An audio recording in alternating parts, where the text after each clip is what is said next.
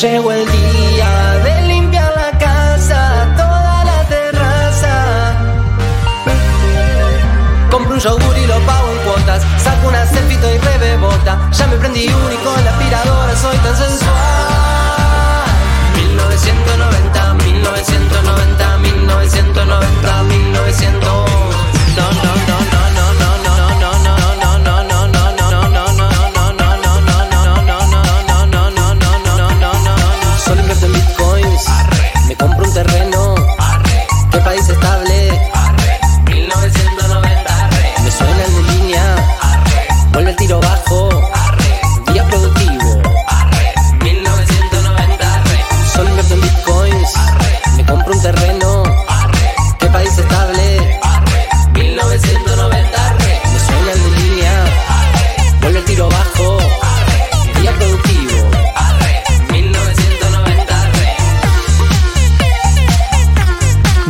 1990, arre. 1990. Amo.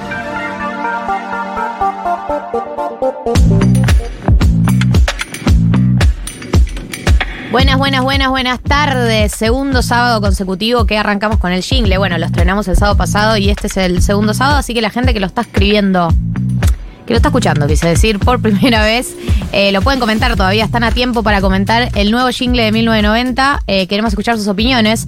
O sea, no van a cambiar nada porque el jingle va a seguir siendo el mismo y Oh. ya no hay margen de acción. No es un focus group, digamos. No es un focus group, ahí bien aclarado. No es un focus group más.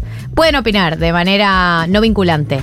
11 40 Como la democracia. 11 40 66 0000 se abre la línea de contacto con ustedes. Oyentes, bienvenida Becha, bienvenido Marto a este sábado 10 de junio Buenas tardes. del año 2023. Estoy muy feliz ¿Sí? porque ha bajado la temperatura. Sí, sí. Se sorprendieron, hijos de puta. Sí, boludo, la verdad que me digas muy feliz.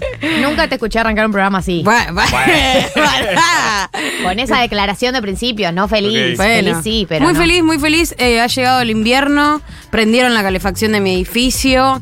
¿Cómo Eh, funciona? Contanos. ¿Tenés losa radiante? Ay, qué paja eso, Porque ¿eh? es un temita la calefacción. Porque de el los otro edificios. día me, me asesoré para ver cómo tenía que hacer para pedir que la prendan. En, en mi edificio la prenden cuando la temperatura es menor a los eh, 12 grados. No Esa- me parece un mal criterio. Pero ¿eh? la declaración de principios que elige autoritariamente la administración de... Hay algunos que es cuando es menos de 16, hay algunos que es menos de 12 y hace 13 y hace mucho frío. Y hace mucho frío, Al menos prendime sí. la calefacción. Sí, pero no, que, no termina ahí porque solo la prenden en un horario en el que la gente no está en la casa. Claro, te De odian. 9 a 12 y de 5 a 9 de la, de la, de la noche. Y a la noche para dormir, ¿no? Es lo que yo digo. O sea, no estoy en casa y se supone que la casa está caliente. No sé, es un, es un desastre, pero bueno. Y el sistema es así, calefacción central de todo el edificio, no tenés chance de independizarte. Sí, sí, tengo, tengo una estufita. Porque si tenés que... Tampoco No, la porque aparte tampoco la ponen al mango. eh, y aparte es un edificio viejo, no es losa radiante. Es como que hay una cosa en la pared que sale aire Sí, caliente. No es, sé eh, bien qué es. calefacción central, como Calefa- agua. eh, ¿no? Me parece que Agua es como una caliente. caldera. Claro, es una caldera, querida. exactamente. eh, Yo tengo un amigo, Fede, Sí. Federico Entenberg, le mando un saludo que cumplió años esta semana y después de este programa voy a su casa a ver el partido de la Champions. Bien. Le mandamos un saludo. que en invierno hay que abrir la ventana de su casa porque está en el segundo No. piso, la caldera está abajo. Greta Thunberg Eh, eh, no, no, no. estaría de acuerdo. No tiene ningún un tipo de sentido lo que pasa en ese edificio. Entonces, los de arriba se quejan porque le llega poco calor, ¿se entiende? Y el que está abajo le llega tanto calor que tiene que abrir las ventanas. En Es un- ¿Qué, invierno. pre- qué preferís? Es un delirio. Prefiero ser el que abre las ventanas. Que el que no te llega No, calor. Claro. Pero no puede Ah, dormir. obvio. No, pero es, Del es calor. mucho. Y aparte, para mí, medio que te seca. Te seca las mucosas. Claro, es un Ah, re, montón. re, te reseca las mucosas. Prefiero, prefiero Estoy poder. de acuerdo. ¿en serio? No, no, en serio. Parece que chiste y un poco es, pero es en serio. Pero te seca- te reseca seca el las alma, mucosas. te seca el alma. Te, te Imagínate levantás en con una papa en la boca. Sí. haces- Moco duro, todo. Yo prefiero que sea aún muy bajito y yo poder controlarlo. Como de última me Siempre sumo- poder controlarlo está bueno. Claro, tener el control de las Sí, cosas, como sí, sí. siempre. Eh, acaban de mandar al chat, buenas tardes, necesito que el nuevo jingle tenga videoclip y lo, lo vi. Bueno. lo vi el videoclip. ¿Lo viste? Lo vi, medio Un estudiante de oye, cine ahí. muy, por muy favor. shitpost. Me lo imagino un videoclip muy shitpostero. Bien. Y mm, como como todos nosotros volando. ¿Volando? ¿Por el espacio? Pero ¿cómo, cómo sería? Hay un No videoclip hay de Lauta. presupuesto, no hay tanto presupuesto. Hay un videoclip de Lauta que. Sí, que estemos volando. agarrados cada uno a un arnés. no, pero viste, ubicás el video. Esto voy a hacer una refe muy de internet, pero sé que ustedes me van a poder ayudar. Sí. Un video que a mí me gusta mucho, que es el de tan tan tan tarán, tan tan tan tarán, y que ponen al- a, o a un perrito o a un chabón aparece en distintos escenarios con esa canción de fondo. No ubico la canción. Sí, Oigan, esta, esta. es Esta, esta. ah, qué bien, Flor. Qué capa. Ese tema No lo tengo nada, ¿eh? Ah, Sí. ok, ok, listo, listo, listo. Y ahí Ya que está, ya cuando está. explota, ahí Ya empieza a entré. viajar por el universo. ¿Ubicás eh, cuál es? Porque acá está tranquilo. y de ¿Ubicás que repente recortan el cuerpo de alguien y lo ponen en distintos escenarios? Ah, sí, sí. Este. Tipo, hay uno con el que es el de Guido Casca bailando. Claro, claro, claro. Ese quiero que sea el videoclip de nuestro jingle. Bien. Nosotros así, 1990. eh, nos- nosotros haciendo una gusta, pose de baile y que nos vayan poniendo distintos escenarios. Eh, Pero hay que pagarle a alguien para que eso suceda. Ay, no. Y sobre todo la edición de video muy barata. Así Acá dice un croma y ustedes tipo desfile con buenos looks. Yo tengo un croma. Bueno, bueno, bueno, se va armando. Yo tengo un amigo editor de videos. Va, al que vamos a precarizar. Para en serio, chimanija. Cobra bastante caro. que hay que hacerlo. Ah, ¿En serio? Tengo un croma, tengo un croma. ¿De verdad? te creo, te creo, te creo. Sé que es verdad. Eh, falta todo el resto, pero. Bueno, algo Deje- tenemos. Dejemos macerar la idea. Dale, Bueno, vamos Y hablando. qué pasa. Cualquier cosa te llamo. vamos viendo. Voy a, voy a tocar unos contactos. Oh. Mirá que. ¿Conocemos algún, algún. Los contactos Vos de sos amiga de Santiago Mitre, amiguísima. Por ahí no le pidamos Aparte, esto le a puede él. servir para su carrera. Por ahí, Ah, la- la- él, claro, Sí. obvio. por ahí no gastes la bala, Santiago Mitre, para esto. Esto está bien. Bueno. Eso está bien, no vamos a pedirle, pero Pero para Peter Lanzani, por ejemplo. Navaja Crimen. Hoy viene el programa. Sí. Su Editor. primera, su primera dirección. Puede ser Navaja, Peter, ¿no? Como primera dirección que hace, videoclip. ¿Cuál? 1990. Y sí. Para mí Navaja nos re puede ayudar. Bueno, le preguntaremos hoy. Él edita sus videos. Claro. Pero seguro está con algún proyecto. Yo. Navaja se, to- la se toma sus tiempos. Bueno, hoy al aire le preguntamos porque no tenga salida. Dale, dale. Manden audios ustedes, les oyentes. Como, che, queremos un Claro, videoclip claro, de que no se 1990, entere. que sea navaja, que sea navaja. Claro, él no está escuchando seguro esto. Sí. Así después lo pasamos al aire y nosotros nos hacemos los sorprendides. Eh, y es tipo, ¡Ah! ¿qué? ¿Cómo? Listo. Eh, un complot total. Dale, Espero que no esté escuchando, porque muchas veces está escuchando antes de venir o los días que no viene. Navaja, yo no dije nada, lo ¿eh? escucha. Eh, bueno, en el programa de hoy, bueno, algo les adelantamos. viene Navaja Crimen, va a hablar de algo muy navaja, que es que se armó una columna de el ascenso de Logan Roy. O sea, Ah. todo inventado, eh, por supuesto, por él. Todo inventado. Todo, o sea, ¿qué? Pero, ¿arte hizo? No, digo, él trae una columna sobre la vida de los Roy antes de la serie. Eso no existe. Claro, no está escrito eso. No está escrito. Ahí, pero hay data. Datita. Bueno, pero hay que ver No, hasta dónde no la llevó. tal cual la familia de Vamos Fox ver, News. vamos a ver. No, no, digo, hay datita de que te van tirando en la serie, que te van. Obvio, pero bueno, no importa. Él se construyó un relato de cómo debió haber sido, ah, debió haber sido la vida de los Roy antes de, de que la- los conozcamos. El ascenso de Logan Roy, perdón, se llama el nombre de la columna de Navaja. Va a venir el día de hoy. Hoy nos vamos a cagar a piñas con Becha. ¡Sí! ¡Bien! Finalmente llegó el día. Era la cagada a piñas más consentida de la historia. sí, sí, sí. Eh, No había conflicto. porque vamos a hablar de algo que no habló nadie nunca, que es Javier Milei, Oh. el fenómeno de Javier Milei. Mira. Pero, pero, pero, pero, pero. em, yo traje una tesis que es. eh, voy a decir el título. Que es. eh, siento que no vale la pena. No me saquen de contexto, ¿eh? Ay, No le voy a decir. pone el asterisco. Siento que vale la pena hasta ahí. Ya se bajaba. Siento que es medio naif, voy a decirlo de esta manera, hacerse la pregunta cómo frenamos a mi ley.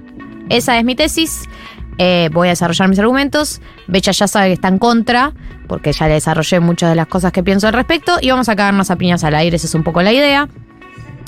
Y ya que viene Navaja, también vamos a preguntarle un poco de eh, Taylor Swift eh, for Dummies, porque Por siento que Obviamente se habló mucho de todo lo que fue la campe y el fenómeno Swifty y etcétera, pero siento que hay que ir un poco para atrás para los que no se han sumado al fenómeno y no saben por qué genera la locura que genera. Así que él tiene un video, Navaja, en su canal de YouTube. No lo vayan a ver, a ver, a ver ahora, que estamos al aire, pero después de las cuatro pueden. que es eh, como introducción a Taylor Swift. Así que me parece que es una persona adecuada para preguntarle. Yo lo he visto y no logro entrar al mundo Taylor. No sé ustedes. ¿Son Swifties? No soy Swifty, eh, conozco sus hits nomás. Lo intenté. Y Lo intenté. eh, no, de hecho, cuando me enteré que salían las, las entradas, yo tengo mucho FOMO con los recitales y dije, Mm. bueno, Saco. la compro y de última la revendo si no quiero ir. Eh, escuché Red y no pude. claro. Oh. No, no, no, no, no. Está bien. No, creo que mi, en mi época cornuda está más por el punk que por el pop.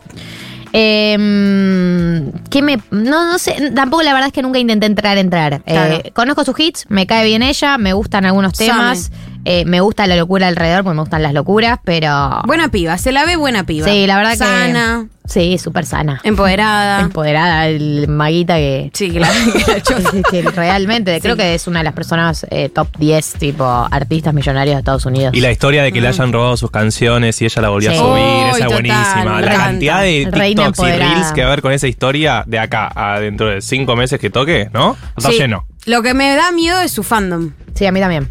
No nos metamos ahí, chicos. ¿eh? No, no, no. Cuidado. Cuidado. No. Sí, sí, nos vamos a meter con respeto. Navaja también le debe tener miedo al fandom, como toda persona que usa las redes y sabe lo que está pasando. Eh. Eh.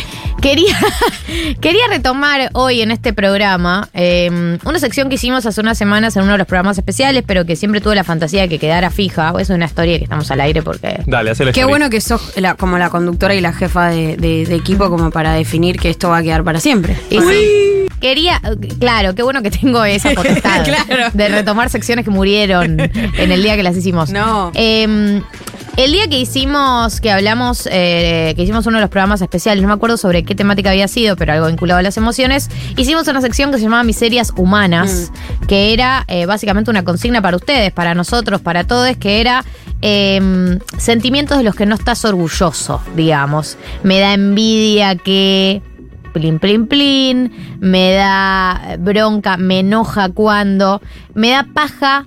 eh, bueno, me pasó el otro día, me juzgaron mucho, voy, a, No. voy a arrancar con un ejemplo mío, pero em, una- mi amigo Andy, que por ahí está escuchando, Andy Zimmerman, columnista de este programa, cada tanto, eh, me mandó un audio de cuatro minutos y medio Oh. y eh, yo decidí no escucharlo. Eh, ¿Nunca lo escuchaste? Nunca lo escuché.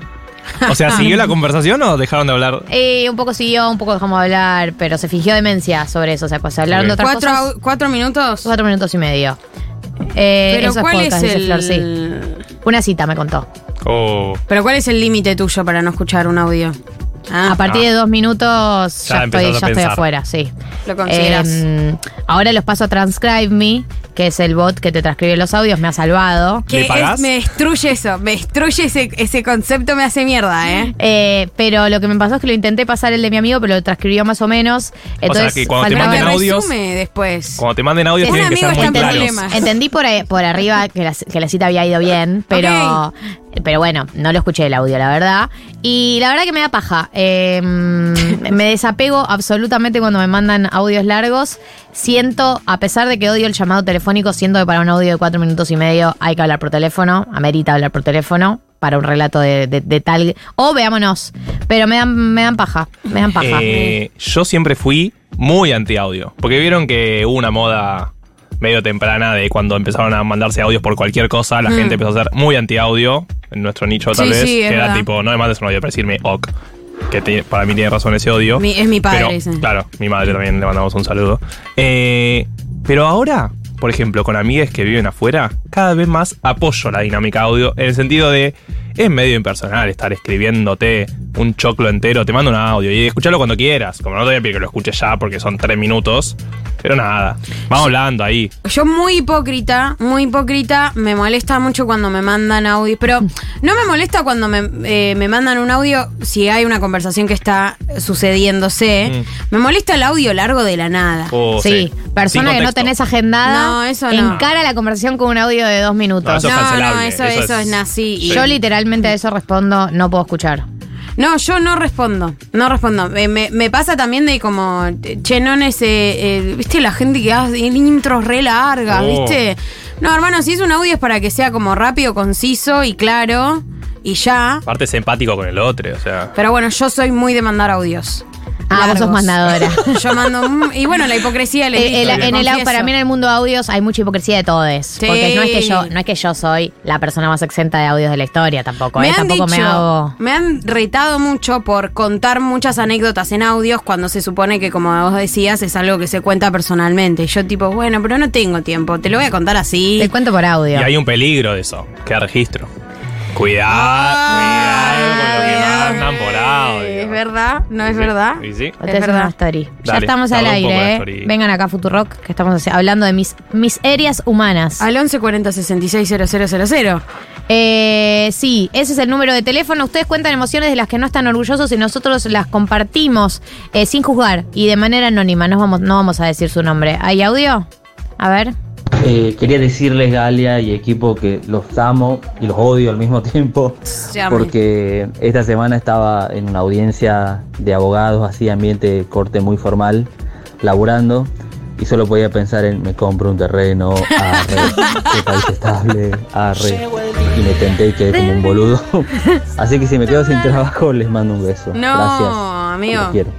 Eh, no pensé que iba a calar tan hondo después de la primera vez el jingle, pero ahora necesito que toda la gente que fue afectado por esto en sus audiencias y en sus mediaciones nos lo dice. No, aparte Soy si te en bitcoins, arre.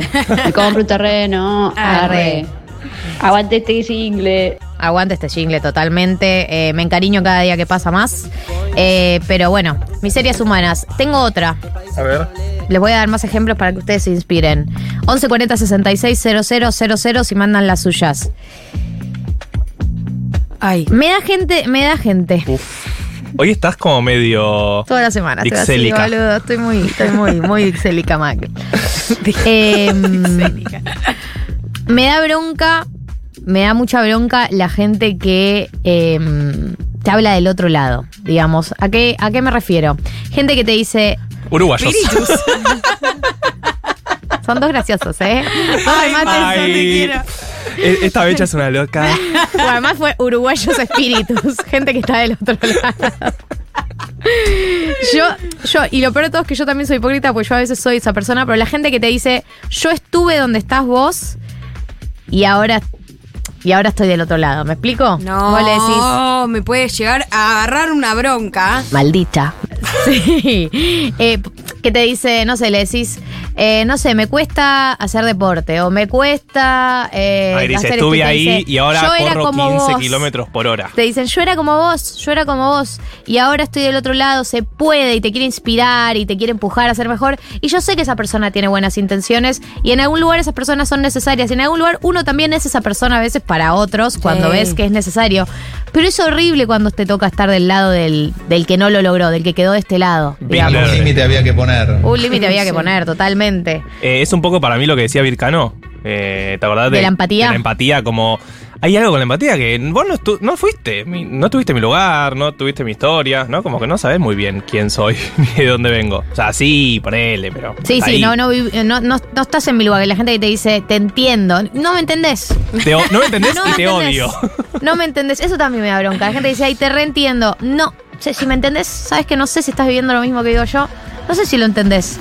Bueno, miserias humanas, esa es una mía. Pueden abrir sus corazones también ustedes. Estoy, eh, ¿Están pensando en vivo? estoy pensando No, en vivo. yo puedo ir con una fuerte. Sí. Uy, Uf. qué miedo.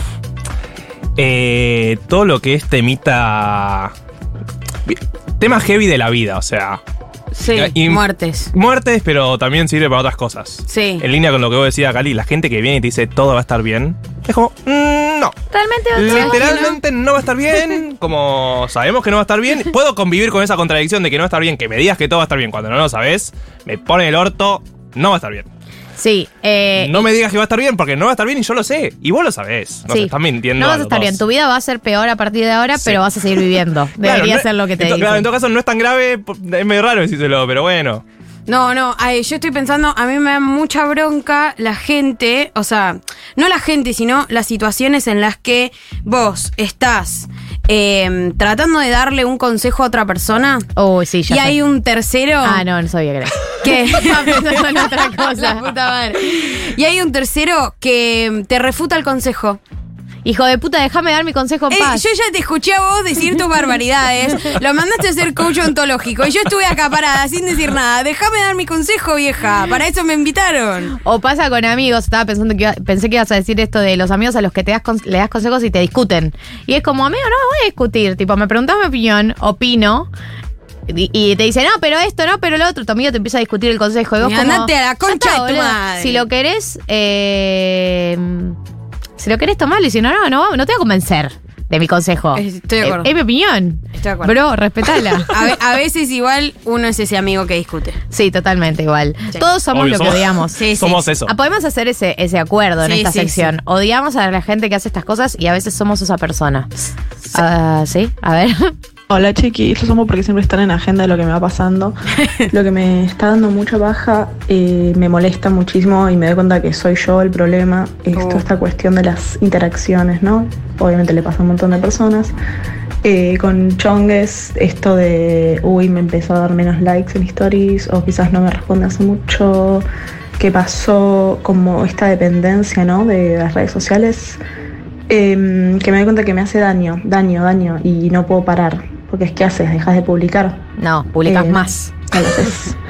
o tarda más, tarda menos en contestar. Todo esto está este nuevo romance, ¿no? Eh, romance, ni siquiera, no, nada que no es romance. Bueno, ¿Viste que cuanto. Me encanta ella. Cuanto ¿eh? menos te likean la story, viste que estás buscando, no sé, subís stories buscando que a X persona te likee o te responde, cuanto menos lo hacen, más stories subís, decís, voy a, a spamearte de stories, a ver si caes en alguna.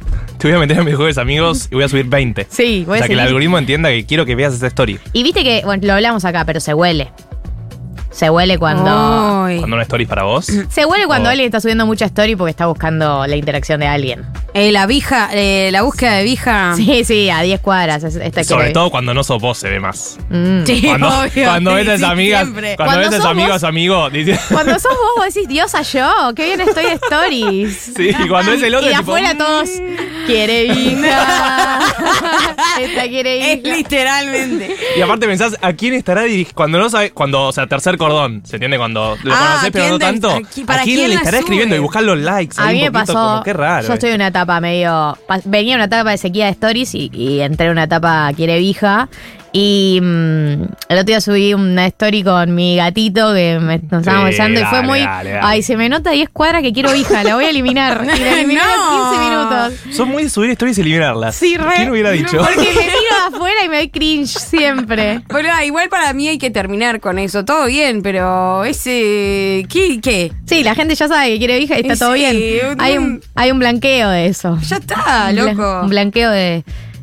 De vija. Hola. ¿Cuántas veces le iba a decir? La chiques, yo soy, me convierto en un ser del mal cuando la gente me dice ponele onda, ponele onda concha a cosas que no sé. La concha se llevaron madre. puesto un amigo con un auto, No, ¿qué? No, pusieron no. una bomba, se murió tu amigo en el atentado, bomba, cualquier cosa grosa. Y la gente te dice, ponele onda, ponele onda, la vida sigue. No, chicos, Oh. no, no, no es así. ¿eh? No me dejan estar triste, angustiada, en paz, Bueno. brotada. No. No, no, no autorizo. Estoy- Y cuando es en lo laboral, Oh. como es tipo, ey, esa cara, cambias. ¿Qué? Che, ¿Qué repasan el laburo que te te dicen. pasa? ¿Por qué llegas con esa cara de orto? Porque vengo a laburar. Claro. Literalmente es con la cara con la que se llega a laburar.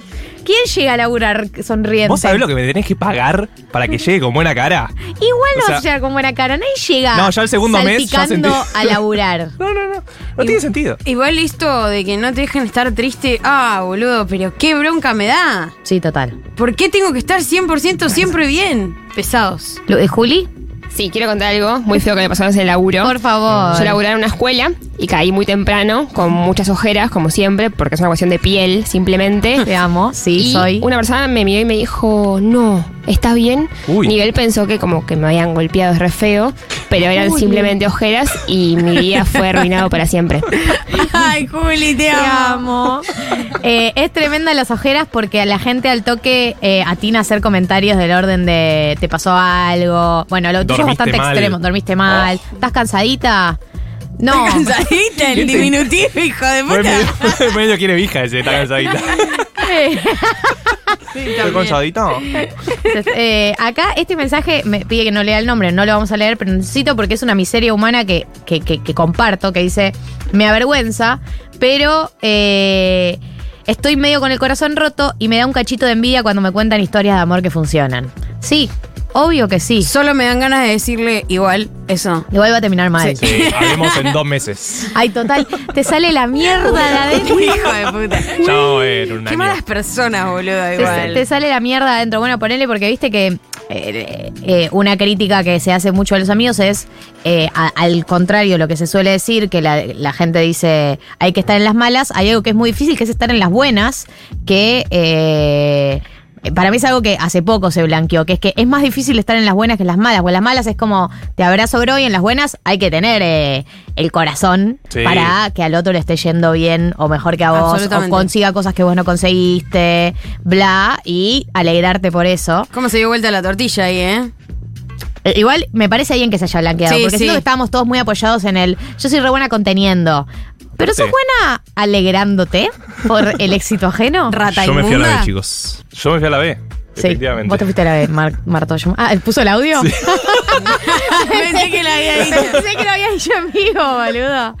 Eh, no, te quiero decir, eh, persona que está con el corazón roto y te da envidia cuando cuentan historias de amor que funcionan. A mí también. Ni siquiera estoy con el corazón roto y todavía tengo envidia de esas cosas. Es tipo, ay, yo Eh. quiero que me amen, quiero que todos se enamoren Quiero de mí. que se Cada- enamoren. quiero que cada vez que salga a una cita con alguien, esa persona después salga enamorada. No. Sí, quiero eso. Pero enamorada y que no triunfe el amor. O sea, solo que salga enamorada de vos y vos Y desecharla. yo no, y yo desecharla.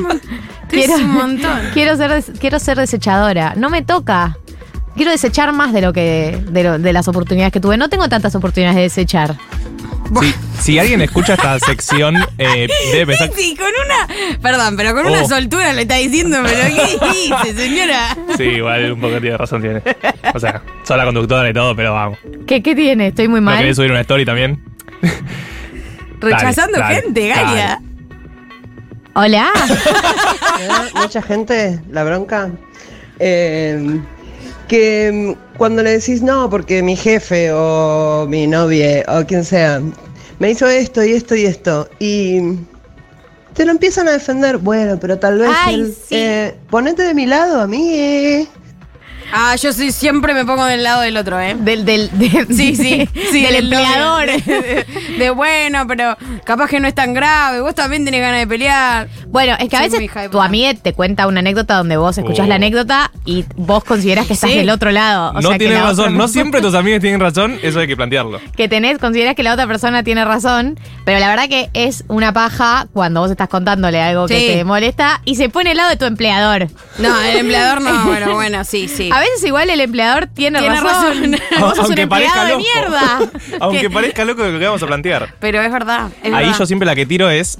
Me voy a poner en abogado del diablo. Obvio. ¿Por qué? Obvio. Porque está diciendo que el diablo es el otro, o sea, le reconoces Sí. que es el diablo. Que, que el diablo es el otro y que vos sos el diablo- abogado. Claro, en algún lado el diablo puede tener un puntito. Acá hay una, Ahí, ahí. perdón, pero hay una que me encanta. Mi miseria humana es muy de clase. Me da mucha bronca que gente que no estudió una carrera gane mejor que yo. Me enerva. Banco porque se abrió toda. Se abrió Eh, toda, me encanta, me encanta. Se abrió toda. un lindo recorte. Sí. la botonera. La puta madre. Pero banco, ¿eh? La envidia en el éxito laboral es total. Es terrible y más el tema de la guita. Porque eh, es un país donde hay una disparidad muy grande, donde alguien, o sea, donde la mayoría gana mal y de repente alguien la contrata, no sé, una buena empresa, lo que sea, y de repente empieza a ganar bárbaro y se le nota. Al que empieza a ganar bien, Ay, ¿cómo se le al nota, hijo de puta, que Se está le nota comprando teta la Lo la casa dice, y- invita, quiere. Sí, amigas del mismo rubro, acá también, claro, dice Flor, es peor una amiga del mismo rubro cuando que compartiste el ganar mal y de repente uno empieza a ganar bien y se le nota y vos decís, Dios, soy el único que quedó precarizado. Eso no es verdad. no, yo no.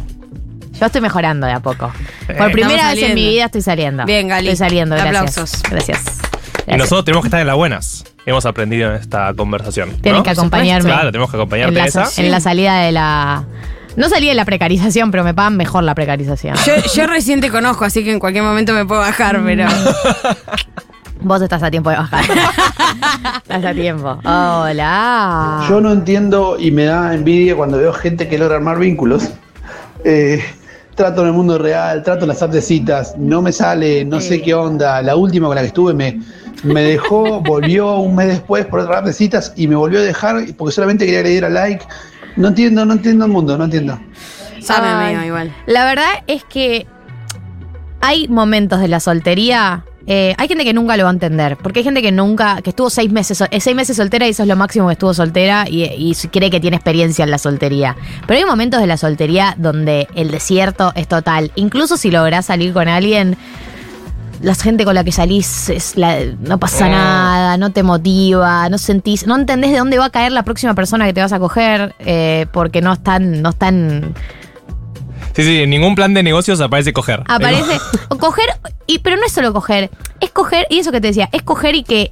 Y sentirte no solo deseado, sino gustado. Sentir que a la otra persona le parece, te parece genial o medianamente genial. Imposible. Imposible, bueno, por eso eh, una vez cada mucho uno se pone en pareja. Pero acá dice todo, eh, un mensaje que dice: Todos mis amigas y amigos del primer cordón están en pareja. Y les tengo una bronca, porque acá una sequía que ni chongo. Que repasa mi grupo de amigas, la mayoría está en pareja ahora. Y cuando esto se pareja te quedas ahí medio no sé, como que. No, y además, porque para mí La es- solterona. Para mí es como el mejor método es eh, salir con amigos de tus amigos. Y si tus amigos están en parejas, o sea, digo, salir como con gente que conoces, Sí. ¿no? Como el grado de separación, unos pares de grado de separación, que alguien te pre- que un amigo cercano te presente gente nueva. No obligatoriamente, pero circular en otros espacios.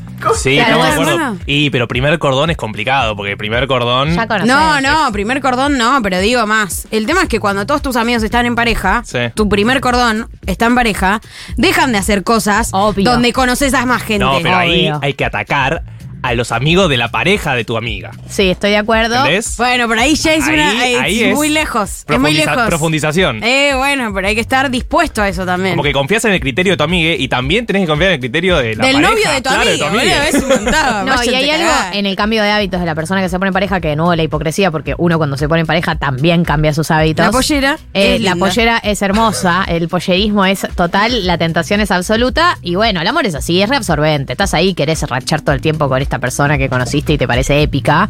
Eh, pero que eh, en el momento que te toca estar del otro lado y tu amiga que siempre estaba ahí, tipo wingman, eh, empieza a bajarse de planes. Y viste que a veces ni siquiera nombra a la pareja. No estoy, estoy cansada. Yo iba a la Breche todos los fines de semana y mi, mi amiga ahora está casadísima. Y bueno, eh, ahora me tengo que buscar otro grupo de amigos para poder ir a la Breche.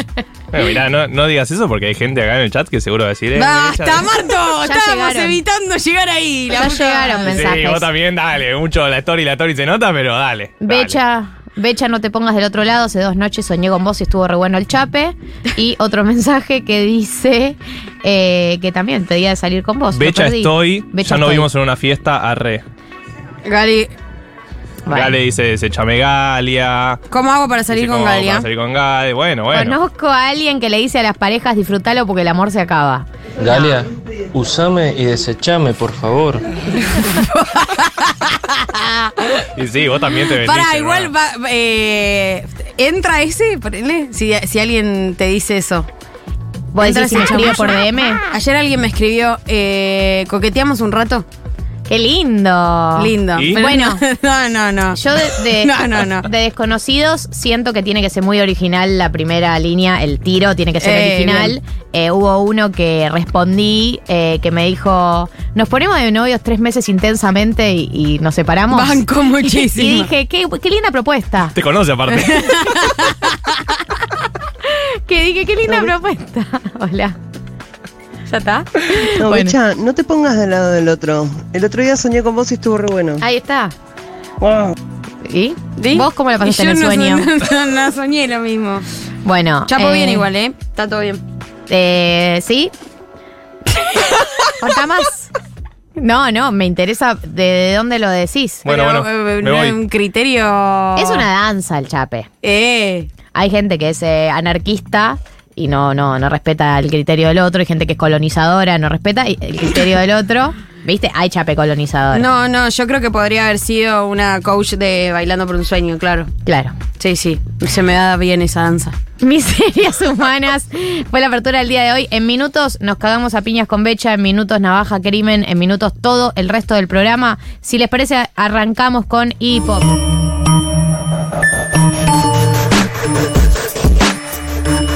...14.43 en la República Argentina... Eh, ya llegó Navaja Crimen. En eh, minutos vamos a tener su columna sobre el ascenso de Logan Roy. Todo lo que no supiste de reintrusos, todo lo que. clickbait. todo lo que siempre quisiste saber sobre el ascenso de Logan Roy y nunca te animaste a preguntar. Pero antes, eh, dijimos que nos íbamos a cagar a piñas con mecha y es por lo siguiente. Hay una idea que venía girando en mi cabeza. me venía rondando mi cabeza hace varias semanas. que es la siguiente. Y voy a presentarla con argumentos. Hay una pregunta que nos hacemos todos, yo también formé parte de esa tendencia, eh, ahora un poco menos, pero que, form- que todos nos, nos hacemos, todas las personas que tenemos cierto compromiso con la democracia eh, y, y ciertos valores, decimos, ¿cómo hacemos para frenar a mi ley? ¿no? Es la pregunta que hacemos, cómo nos organizamos, etcétera, etcétera. Y el otro día, eh, pensándolo y repensándolo y repensándolo, me pasó de empezar a decir, siento que es una pregunta un poco naif. Por los siguientes argumentos. Eh, voy a presentar tres argumentos y a partir de eso lo que quieran. Punto número uno, creo que hay algo muy... eh, no quiero usar una palabra que ofenda a nadie, pero como un poco eh, narcisista de creer que nosotros, si unimos un conjunto de voluntades, podemos frenar un fenómeno que es eh, global. Digamos, porque, ok, mi ley es la expresión argentina, de- pero de cosas que están pasando en Brasil, que están pasando incluso acá no le fue bien en Chile, pero que intentó suceder en Chile, que eh, sucede en España, que sucede en Italia, digo. eh, tendencias globales, discursos que están de moda, discursos políticos que están de moda, que empiezan por ahí en Europa, después se importan acá o lo que fuera, pero digo, creo que hay una IFE en eh, creer que con la unión de nuestras fuerzas eh, podemos frenar un fenómeno que nos excede. Punto número dos. Creo que también hay algo. ¿Por, por qué creo que es naif decir, che, si nos, si nos organizamos frenamos a mi ley? porque creo que estamos siendo contemporáneos de un fenómeno histórico que no lo terminamos de entender ni de poder explicar hoy. Como que siento que esto, o sea, y entra acá como la, la- la discusión sociológica ABC, que es como cuánta eh, protagonismo tiene el sujeto en, en la historia, cuánto verdadero potencial de cambio tiene el sujeto consciente en la historia, digo, porque uno puede mirar revoluciones eh, de, de lejos y, y por ahí de lejos entendés por qué, se, por qué sí funcionaron, como tantas otras que en su momento las personas que lo ejecutaban decían, esta va a funcionar y no funcionó, digo, como que hay fenómenos históricos que siento que uno realmente eh, termina de entender con el paso de los años y creo que en ese sentido... no me queda claro y no termina de convencerme la idea de que nosotros tenemos la capacidad de acción para hoy, mientras está surgiendo, emergiendo y desarrollándose, tenemos las herramientas para hoy lograr frenarlo eh, y hoy lograr entenderlo en todas sus dimensiones. Y en tercer lugar, con respecto a esta, la idea de cómo hacemos para frenar a mi ley, creo que hay, una, eh, hay un tercer punto por el cual me parece medio naif o medio lo que fuera, eh, esa frase que es lo que, lo que se tendría que haber hecho para frenar a mi ley no se hizo, digamos, o sea, mm, mi ley es un hecho por un montón de cosas que no se hicieron, digamos, lo que tendríamos que haber hecho es garantizarle una mejor vida a las personas durante los últimos 10 años, a todos estos eh, pibes jóvenes que hoy en día ven en mi ley la salida. Eh, Obviamente eso no significa, nada de esta tesis significa que no valga la pena hacerse preguntas, pero creo que la pregunta que se tienen que hacer los partidos políticos, por ejemplo, o los militantes, no es tanto eh, cómo hacemos para frenar a mi ley, sino cómo hacemos para ofrecer lo que no pudimos ofrecer en los últimos 10 años, que es eh, calidad de vida, que es que no se deteriore tu calidad de vida año tras año. Eh, Creo que más o menos esos son los puntos y, que, y que lo que atraviesa un poco esta lectura mía es, no me queda claro si realmente tenemos una capacidad de acción real eh, en este momento. Hoy, por ahí hace cinco años, si alguien captaba algo de este clima social y tal y lo bla, lo canalizaba de una. Pero hoy, con todo lo que ya tenemos encima, con toda la cantidad de años de recesión que tenemos encima, con todos los golpes que recibió la gente, la gente en este país, pero bueno, vamos a ponerle que me siento en los varones jóvenes que, que, que- que son el, el- el- sector que más eh, banca a mi ley. No sé realmente si vale tanto la pena hacerse la pregunta de frenar a mi ley, más bien creo que la pregunta que hay que hacerse es ¿qué tenemos para ofrecer nosotros? O sea, ¿cuál es la oferta superadora? Y ahí cierra mi tesis. Eh, bueno, yo estuve pensando mucho, de hecho, eh, Galia mandó un audio yo lo transcribí gracias al transcriber Muy bien. Y, mm, y- y me puse a estudiar un poco. Bien hecho. Eh, principalmente porque, o sea, a priori la tesis me suena conservadora. Y dije, eh, eh, eh, ¿cómo que no vale la pena? ¿Cómo que no vale la pena? Y pensaba mucho en, particularmente como los dos argumentos, los dos primeros, ¿no?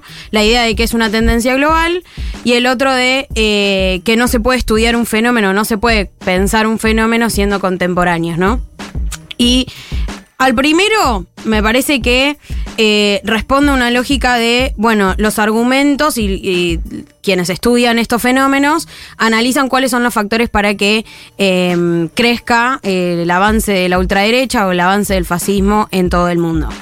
Hay varios, se habla de las redes sociales, se habla del descontento político y económico y también se habla mucho de la crisis migratoria, ¿no? Como para poner... Recomiendo mucho el libro de Pablo Estefana- Stefanoni que es eh, ¿Por qué la, la rebeldía se volvió de derecha? Exactamente. Eh, y pienso que hay mucho del estudio sobre esos fenómenos que eh, termina teniendo una perspectiva muy determinista de esos factores, ¿no? Como que si efectivamente hubo crisis económica y política y hay un descontento político, eso se traduce en la aparición de la ultraderecha. Si hubo una falla de los progresismos, eso se traduce en un avance de la ultraderecha. Creo que ahí hay como un determinismo sobre las cosas que se hacen o se dejan de hacer que generan algún tipo de fenómeno social. Eso me parece que es un poco de falopa sociológica, pero porque eh, cada movimiento y cada avance o retroceso tiene un dinamismo que es bastante imposible de considerar eh, como si fuera determinante de algo que puede ser mejor o peor, ¿no? Y ahí rebato también la idea de, eh, bueno, todo lo que se podría haber hecho tenía que haberse hecho antes. Bueno, no, porque tanto nosotros avancemos como progresistas, como retrocedamos como progresismo, también el otro lado responde o deja de responder ante otros factores y, mm, momentos y contextos más adversos o más beneficiosos para el crecimiento. Digo, ese dinamismo entre movimientos y entre eh, luchas sociales, lucha de clases, lo que fuese, me parece que es algo que no se puede enmarcar rígidamente ni siquiera en un contexto global ni, ni en un momento histórico. Como que creo que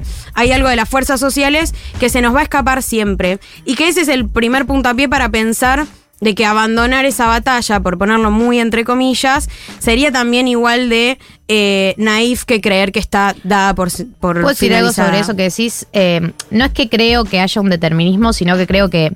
Eh, en qué, a, a qué me refiero con las tendencias sociales? Que vos decís, hay un descontento social, dependiendo del contexto histórico en el que te encontrás, ese descontento se canaliza por lado A o el lado B. Por ahí, en los años 70 o 60, el descontento social se podía eh, traducir en ideas más de izquierda, y por el contexto histórico en el que nos encontramos y los discursos que están de moda y los discursos que se están extendiendo, hoy se traducen en discurso de ultraderecha. No, no porque creo que haya, tipo, que inevitablemente todo crisis va a terminar en un Bolsonaro, pero sí creo que eh, lo que tienen en común es que eh, aparecieron en momentos de crisis y que por algún motivo en, estos años, en los años 2020, 2019, 2018, no sé cuándo arrancó exactamente la ultraderecha, eh, todos los descontentos, todos estos descontentos siempre encontraron la fuga por el discurso de ultraderecha. Y eso es porque es lo que está de moda, en, digamos, como lo nuevo, o lo revolucionario. Sí, ahora, eh, lo que pienso ahí es que eh, toda esa lectura de que hay una, una batalla, un conflicto, una disputa que dar en sentido de ellos tienen una línea fascista y nosotros respondemos a ella, ¿no? Como una, una como una lectura contestataria, ¿no? La, la idea de frenar algo es como que, bueno, te pones a la defensiva e intentás frenar el avance de una cosa que no tiene nada que ver con vos. Creo que ahí hay muchas herramientas, o por lo menos muchos análisis, y creo que hay eh, razones concretas para pensar que hay otras formas de combatir ese avance, eh, teniendo en cuenta resguardos de la ternura, como decíamos, ¿no? Como vestigios de la ternura, donde la vida no es simplemente eh, la vida que propone la ultraderecha, ¿no? O sea, eh, en el verano leí un libro muy bueno eh, que se llama La ofensiva sensible, eh, de Diego Stulworth, algo así se llama el apellido. Eh, feliz Diego. Feliz. Eh, que plantea que toda la vida colectiva, tanto privada como pública, está atravesada por dispositivos neoliberales, ¿no? O sea, casi todo lo que hacemos es neoliberal. Independientemente de que cada uno se crea que no lo es o que está intentando escapar, bueno, no, la verdad es que no, que estamos completamente subjetivados por eso. Pero a la vez hay un montón de espacios, hay un montón de eh, lugares donde existe una vida no neoliberal donde se pone de manifiesto lo sensible. Y mm, esas sensibilidades tienen eh, la capacidad de generar otro tipo de sujeto político capaz de frenar al fascismo, pero desde otra perspectiva, no desde la dicotomía de la batalla o Sí, pero no, es- freno es contra freno. eso todavía. O sea, el, tampoco el eh, que necesariamente mi ley sea mainstream, pero lo que digo, estas narrativas, las narrativas de tipo si, con la sensibilidad, con el amor, con la ternura, de una. Pero no están, eh, no están dando la batalla real en el discurso público esas narrativas. La narrativa en el discurso público que se está, o sea, la, la batalla que se está dando es quién tiene para ofrecer una mejor perspectiva de futuro. Y hoy mi ley te dice, bueno, yo te garantizo que si yo prendo fuego el bando central y un par de cosas más, te ofrezco un futuro mejor. No hay, la, narrativa de la, de la de, la sensibilidad que a mí me encanta, porque cre- creo que es una militancia que cada uno de nosotros puede llevar a cabo en su vida, no es una alternativa real al, al- al avance de la ultraderecha. Pero eso es una. Pero para mí esa es la perspectiva de eh, responder en los mismos términos lógicos que lo hace la ultraderecha. O sea, eh, dar por sentado. Dar por sentado que mi ley representa puramente lo que es la ultraderecha y el fascismo, para mí también es un error. Digamos, él es una forma de expresión de eso, una forma electoral de expresión de eso, Obvio. pero eh, si nos ponemos a pensar en todos los temas que discutimos en, la radio, desde eh, los TCA, eh, la salud mental, digo, todo está atravesado por una dinámica neoliberal de cómo vivir la vida. Ahora, si nosotros vamos y eh, profundizamos en otras lógicas, en otras formas, en otras dinámicas, eh, también podemos estar frenando o estar combatiendo o estar disputando los sentidos propuestos por la ultraderecha que de vuelta se representan electoralmente en mi ley. Pero no creo que eh, se le pueda demandar mainstream, no, no, no creo que se le pueda demandar hegemonía a, eh, a una propuesta que claramente eh, no es ni útil, ni funcional, ni rentable para el sistema en el que vivimos. Entonces, eh, abandonar la batalla significaría dar por sentado que el juego que jugamos, electoral o ideológico, lo jugamos en el plano del sistema capitalista. Y bueno, nada, quien quiera jugar el juego ahí probablemente vaya a salir perdiendo porque no está pensado para eso. Hola, ¿cómo están? No, bien. no quería Eh, no, no hay piñas todavía. No, no quería interrumpir su cagada a palos, pero eh, no se cagaron a palos al final. No. Todo bastante lógico. A mí lo que me parece de esto que planteaban, para mí, no es menor que Milley sea economista, que Axel sea economista, que Rodríguez Larreta sea economista. Como que hay algo de lo que claramente es una tendencia global de la derecha y demás, pero que en el caso argentino parece que queda muy claro que la discusión está bastante centrada en la economía. Voy a tirar un granito de arena para mi, mi No sé si hay sobre ahí, Pero ¿eh? sí, hay un sobre de la Facultad de Económicas, no sé bien de quién. Pero como que me parece que está bastante centrada la discusión Sí, en eso. es. Y entonces, si te pones a pensar, ¿por qué en mi ley? Porque hace años se viene hablando de un outsider, ¿no? Desde 2015 incluso que se viene hablando de quién va a ser el outsider, porque ya se sabía que si no funcionaba el kirchnerismo, el último kirchnerismo, digo, en términos electorales, Hmm. tampoco funciona Cambiemos en términos electorales, bueno. Si vuelve el kirchnerismo o el peronismo más renovado, por así decirlo, con Alberto Fernández y tampoco funciona, bueno, es casi obvio que va a haber un, ter- un tercer sector que va a buscar esa hegemonía y con posibilidades, no decimos que va a ganar. Eh, entonces la pregunta es por qué Milei, ¿no? Con todo lo que encarna, Sí. con la derecha internacional, pero bueno, ¿por qué? Me parece que es bastante. No me parece muy descabellado pensar que lo central es la economía. Eh, y entonces, como- para mí lo que decía Gali es central de, bueno, entonces, ¿qué ofreces vos? Porque a mí lo que me sorprende es que nuestro sector, más allá de la solidaridad y el amor y la discusión que podemos dar de ese lado, no termina ofreciendo nada en términos teórico, prácticos, incluso de, bueno, ¿y qué vamos a hacer con la economía? Como, ¿cuál es nuestra búsqueda? ¿Y cuál es nuestra búsqueda en sentido, en sentido de hegemonía? Que recién lo decían también. Como, ¿qué, qué queremos lograr? ¿Quedarnos en el 15% del electorado? No, obvio. Pero eh, a mí me pasa algo que es que hay como una lectura de que la economía y, y lo, mm, y lo cultural están separados, ¿no? Y que uno puede resolver los problemas económicos que tiene la sociedad y con eso ya te van a bancar y con eso ya está, la gente vota lo que eh, le pasa en el bolsillo. Sí, muchas veces vota, porque sobre todo somos un país del tercer mundo, Sí. pero eh, también hay que tomar en cuenta que lo que está pasando y que por eso el fenómeno es global, y digo, ¿por qué mi ley? Porque podría haber sido completamente cualquier otro loco que gritase verdades económicas y manifiestos eh, de, de solución de problemas eh, mágicos, pero es mi ley, pero también es en todo el mundo. Entonces me parece que eh, tener en cuenta y la perspectiva global tiene que ver con que el modelo económico se sostiene por un modelo cultural de relaciones, de micro relaciones, de micropoder. Digo, vayan al libro que quieran, pero hay una, mm, hay Mi una lucha. percepción, claro, de, eh, de que claramente todo se sostiene en función de cómo nos vinculamos. Yo estoy de acuerdo, no pienso que estén escindidos, pero digo, volviendo a, a- a lo que decía originalmente, a mí lo que me hace ruido es la pregunta, que la pregunta sea cómo frenamos a mi ley. Esa es la pregunta que me hace ruido, porque no hay una respuesta de cómo frenamos a mi ley. Mi ley ya sucede, digamos, no, no lo vas a frenar, esto está Exacto. sucediendo, eh, esto está sucediendo, no lo vas a frenar, por eso yo decía eso de tipo, Está entre nosotros. lo que deberíamos, o sea, la pregunta cómo frenamos a mi ley debería haber venido antes. Creo que ya es tarde para hacérsela porque es un hecho y porque no vas a desarmar la idea que, que ya caló en las No, personas obvio. que están convencidas. Eh, pero creo que, eh, por, eso me parece naif, porque creo que es, es una pregunta que llega tarde. No sé si igual existía un tiempo para hacérsela. No creo que es algo que nosotros podríamos saber. Eso es lo que pasa. No siento que es algo que nosotros podríamos haber frenado. Sí, obvio, si el kirchnerismo tenía, eh, el gobierno de Alberto tenía un buen gobierno, por ahí sí, es el gobierno de Macri, hubiese- digo, sí, podrían haberse dado escenarios, pero tampoco creo que... eh, Tampoco sé si nosotros te- teníamos la chance de estar exentos de este fenómeno. Digo, eh, ¿por qué consideramos que nosotros tenemos la chance de estar exentos de esto? ¿Por qué consideramos que en nuestro país no va a pasar un fenómeno como este? Bueno, porque para mí sería re conservador eh, decir que, que no. ¿Que no qué? Que no tenemos la chance de frenarlo. Eh, o sea, que, di- hay, eh, coincido en que ya está. Coincido que es tarde eh, hablar sobre cómo evitar que se generen los procesos de ultraderechización.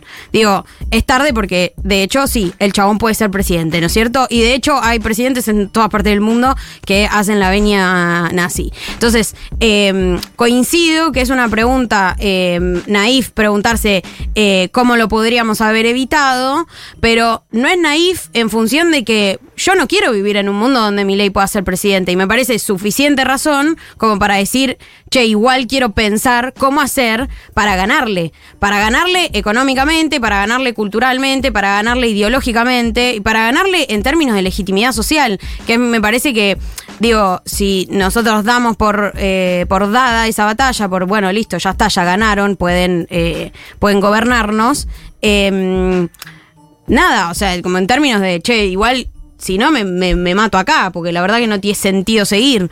Eh, que creo que no es una cosa menor. O sea, no, no, no- no le quiero bajar el precio a la idea de que no estoy dispuesta a vivir en un país o en un mundo donde la ultraderecha sea lógica para vivir con otros.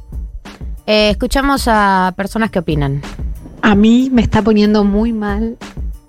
Qué interesante el debate sobre lo naif y demás. Eh, yo no puedo evitar pensar en, en quienes en su momento trataron de frenar al fascismo en el siglo XX. Pienso en Brecht, en Benjamin, en, toda esa gente que, que, bueno, de muchas maneras, por medio del arte, de la teoría literaria, sociológica, de todos lados, intentaron. Y bueno, sí, ganó Hitler, en es- esa batalla la ganó, el nazismo existió, el holocausto existió, pero yo no, no creo que haya sido en vano todo lo que hicieron ellos, y el tema es cómo siguió el mundo después, porque el nazismo pasó y mi ley va a pasar y toda esta ola de derecha va a pasar. Bueno, ¿y cómo seguimos después?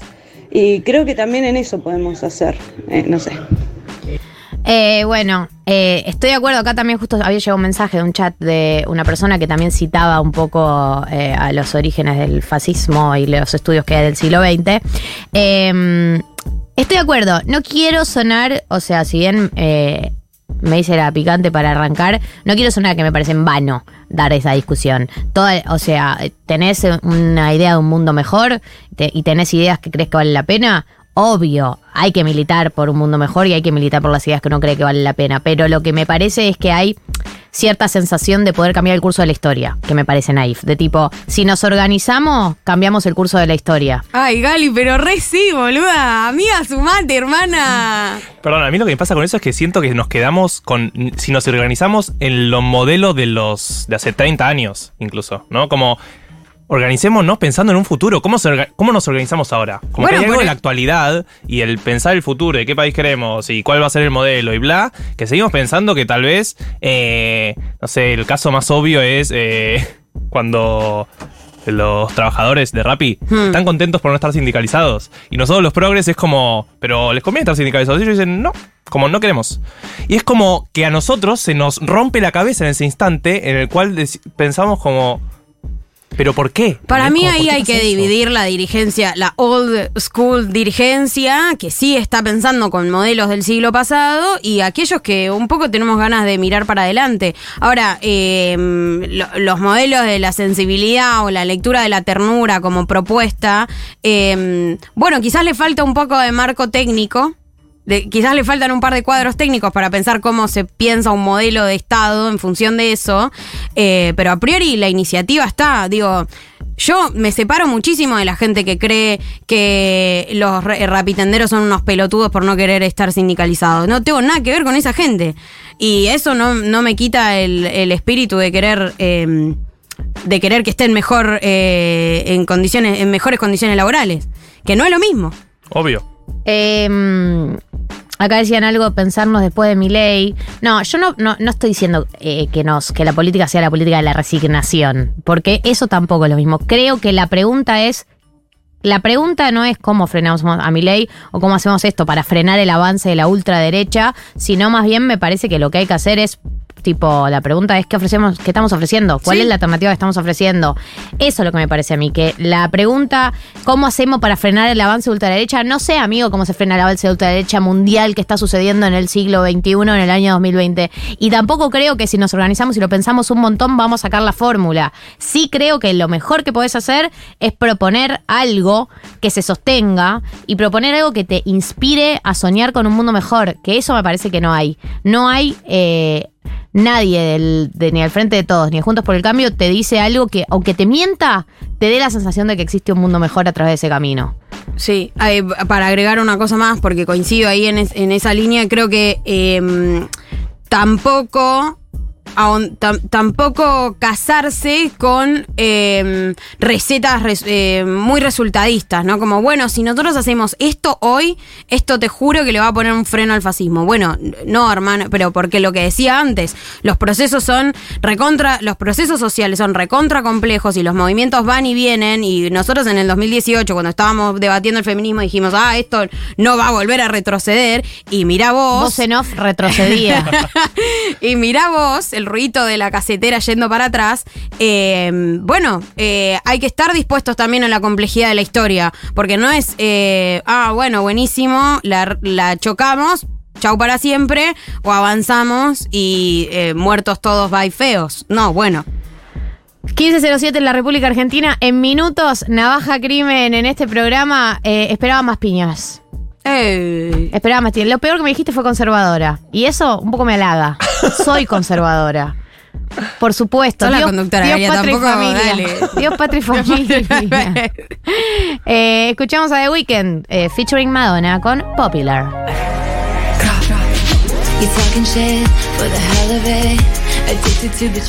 Hola, Navaja Crimen, bienvenido a Oli. 1990. Aplausos. Eh, trajiste una columna sobre el ascenso de Logan Roy. No desenchufes todavía el Uh. cuaderno, Pará, pará, porque pará. quiero es como decir, que saquen una hoja, pero al revés. Navaja ¿Escuchás la Clemens cortina? trajo una columna armada sobre el ascenso de Logan Roy que me parece fabulosa la premisa eh, y me encantaría que la hagas, y la vas a hacer, pero te quería hacer una pregunta, te queríamos hacer unas preguntas sobre Taylor Swift si no te molesta. Ade- Por favor, adelante. Es mi sueño. Adelante. sí. Estaba esperando que Sí, llegue sí, este Estaba esperando que alguien me lo pregunte. La primera sí es con, si conseguiste entrada. Eh, conseguí entrada. Bien. El 9 de noviembre eh, estaré allí en, en la primera fecha en la Cibori Media, creo que es. Sí. ¿Vos, Marto? Bien. ¿Qué opinas de la ciber y media? Vos que sos gallina. Eh, opino a favor de todo lo que sea el monumental. Así que opino a favor. Eh, vas No, a estar pero ¿de dónde lejitos. se ve? La Pero visión ¿quién no restringida está? Por eso, ¿quién no está ¿Te elegido? tocó visión restringida? No, no, sí, Yo único que espero que no esté prendida a fuego. Yo, o sea, por su propia hinchada. Es lo único que espero. No. Eh, ya entra No. fuerte al medio. Pero. Pero van a estar Swifties. Pero ya eh, ves No. como- va a ser un recital combativo, ¿entendés? Sí. Yo ya voy combativo. La gente va armada. Yo soy de Boca, la gente va a estar armada, va a haber eh, conflictos entre bandas, ¡Qué miedo! ¿entendés? El, el documental ese donde murió uno de los... eh, un, un Hell, un Hell Angel mató a alguien en, en un recital de los Rolling No. Stones en los Sí. 60. Sí. Va a ser lo que va a suceder en Sí. el Monumental. Entonces yo voy... eh, Armado. Sí, fuerte al medio, tipo, yo soy de. Boca, ¿qué onda con el Monumental? ¿Está prendido fuego, eh? Se fueron a la vez, como voy a ir ahí. Muy básico, boque. muy básico. Sí, básico y esperaré ser ungido por las Swifties. Eh, Lo vas a hacer. tenés un Creo. video que es introducción a Taylor Swift, un video fabuloso, de tantos videos fabulosos que tenés en tu canal de YouTube. Para la gente que todavía no fue a tu canal de YouTube, no vayan ahora, vayan a las 16, cuando termine el programa. Eh, pero a mí me surge una duda porque, bueno, se habló mucho de la llegada y todo lo que pasó, ya se comentó todo, pero eh, hay una pregunta que nos hacemos, ninguno de los otros tres somos Swifties. Sí. Y mm, hay una duda que me surge que es eh, ¿qué crees que tiene que pasar para que una persona se vuelva Swiftie? O sea, ¿cuál es la fibra que toca Taylor Swift para generar lo que genera? Yo. Porque yo soy cornuda, ¿eh? No es que no. Bueno, No, no, yo también. Eh, lo, ¿Cómo que eso? Eh, sí, sí, sí. A ver, me parece que. que mm, en el video no, no, no- no- no quiero spoilear, un poco sí, pero la comparo con Titanic, que es como algo muy cornudo, pero que también tiene un, un- un prestigio, ¿entendés? Y, y como que oscila Prestigio ahí. cornudo. Prestigio cornudo, como que oscila entre lo muy prestigioso y, y lo, lo hiperpopular, lo, lo, lo que se podría considerar no tan elevado. Eh, yo no estoy de acuerdo con eso, pero, pero, pero creo que, que te empieza a interpelar cuando... Hay muchas formas de que te interpele, creo que una de ellas es cuando soltás un poco ciertos prejuicios y decís, ok, no todo tiene que ser hiper elevado y al contrario, hay que, hay que revalorizar también el entretenimiento. Dicho esto, no es solo entretenimiento, por ahí tenés eh, algunas cosas que sí son más fantasiosas, que más como... eh, pero después tenés la historia de la flaca. Y, para mí es muy... Yo me aproximo a eso con... con, con, con, con- con respeto primero porque me parece que es algo que sí o sí marcó eh, a la humanidad en general, y yo soy parte de la humanidad, entonces me marcó a mí, quiero o no, esto lo digo desde antes de, haberme metido en este mundo, como, ah, ok, esto pasó fuerte, entonces, ¿qué tiene que ver conmigo? Porque algo va a tener que ver conmigo, sin lugar a dudas.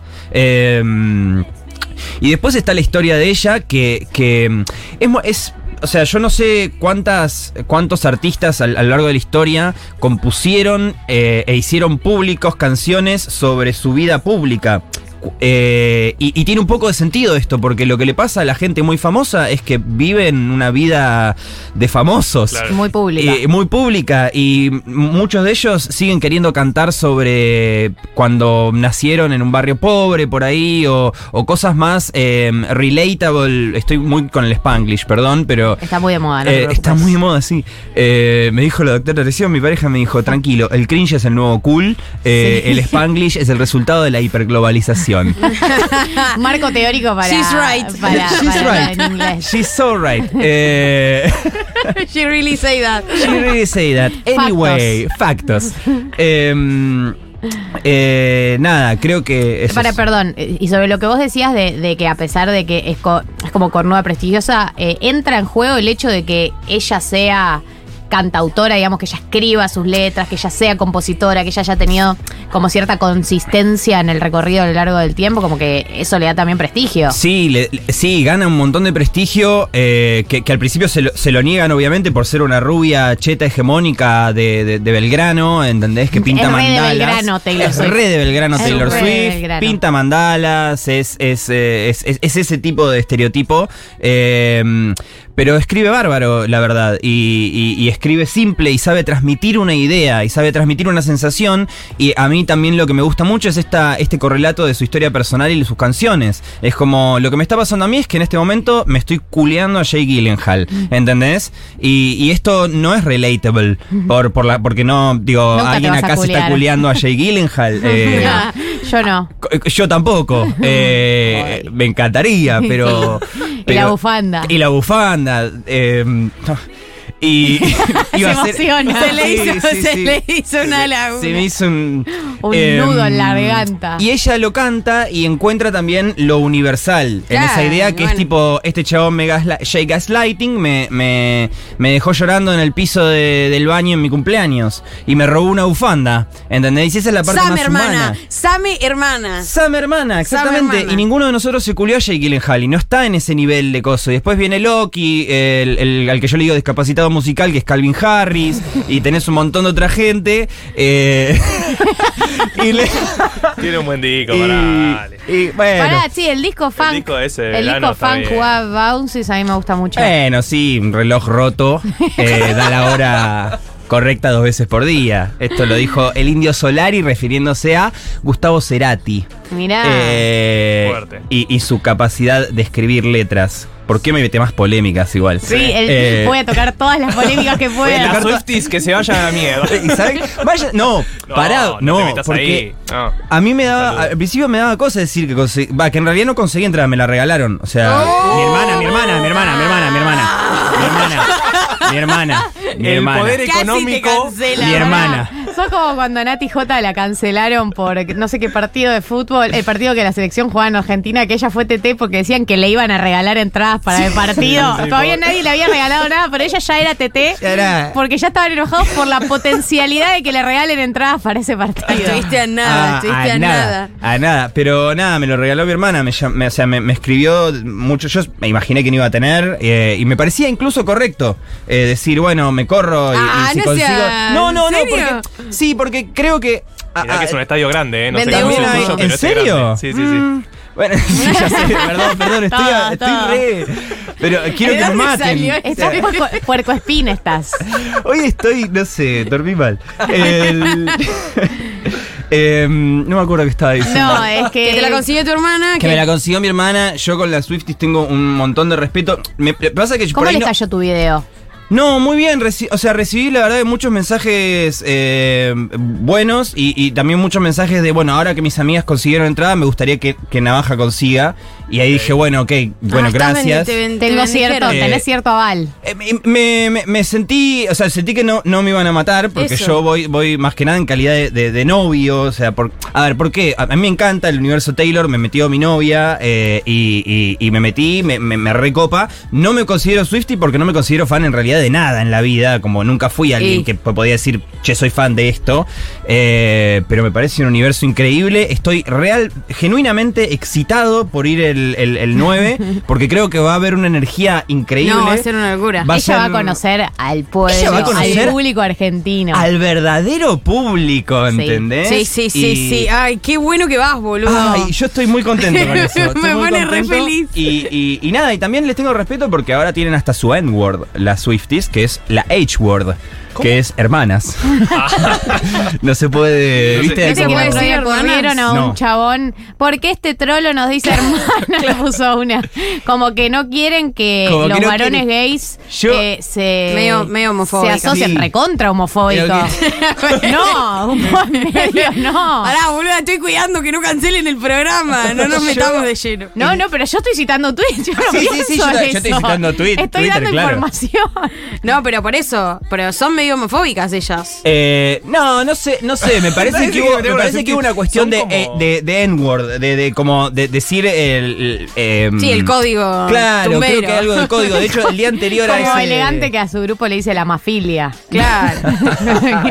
y eso es- te, te da la, viste, ya- No cualquiera es una hermana, está bien igual. Claro. Tiene sentido. Pero, pero en esos límites que pusieron. Eh, Mucha gente queda fuera. de- seguramente Sí, sí, sí. transfobia. Hay que- va a haber quilombo. biologicismo. Va a haber quilombo, va a haber quilombo. Y, y también me parecía que, que, que, que también. eh, si bien son muchísimas las Swift y todo, no quiero hablar sobre la Swift como si fuese todo lo mismo ni nada. Hay pero de todo. Por Hay favor. de todo, pero sí, eh, eh, yo siento empatía por el hecho de, de- de- de- Ay, ¿cómo digo la palabra empatía? Pero digo, eh, puedo, puedo comprender la idea de, de que les guste algo que, que no, no, no ha sido considerado elevado por, Claro. por una mayoría y que han sido relegadas a eso y de repente.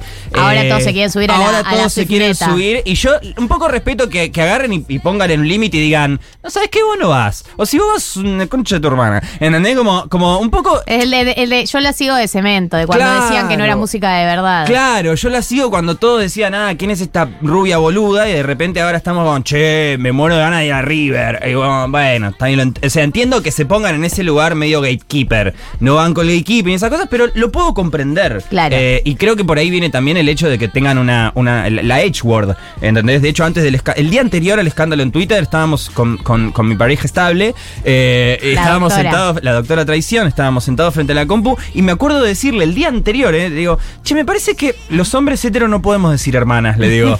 Así como preguntándome, y le digo, me parece, no sé si podemos decir, porque había Aliado, leído... navaja. Claro, no, el pero- aliado definitivo. eh, es que, pero fue como, le digo, me parece que no podemos decirlo. Y lo hablamos así como al pasar, le digo, "Ah, me parece que es como una N-word.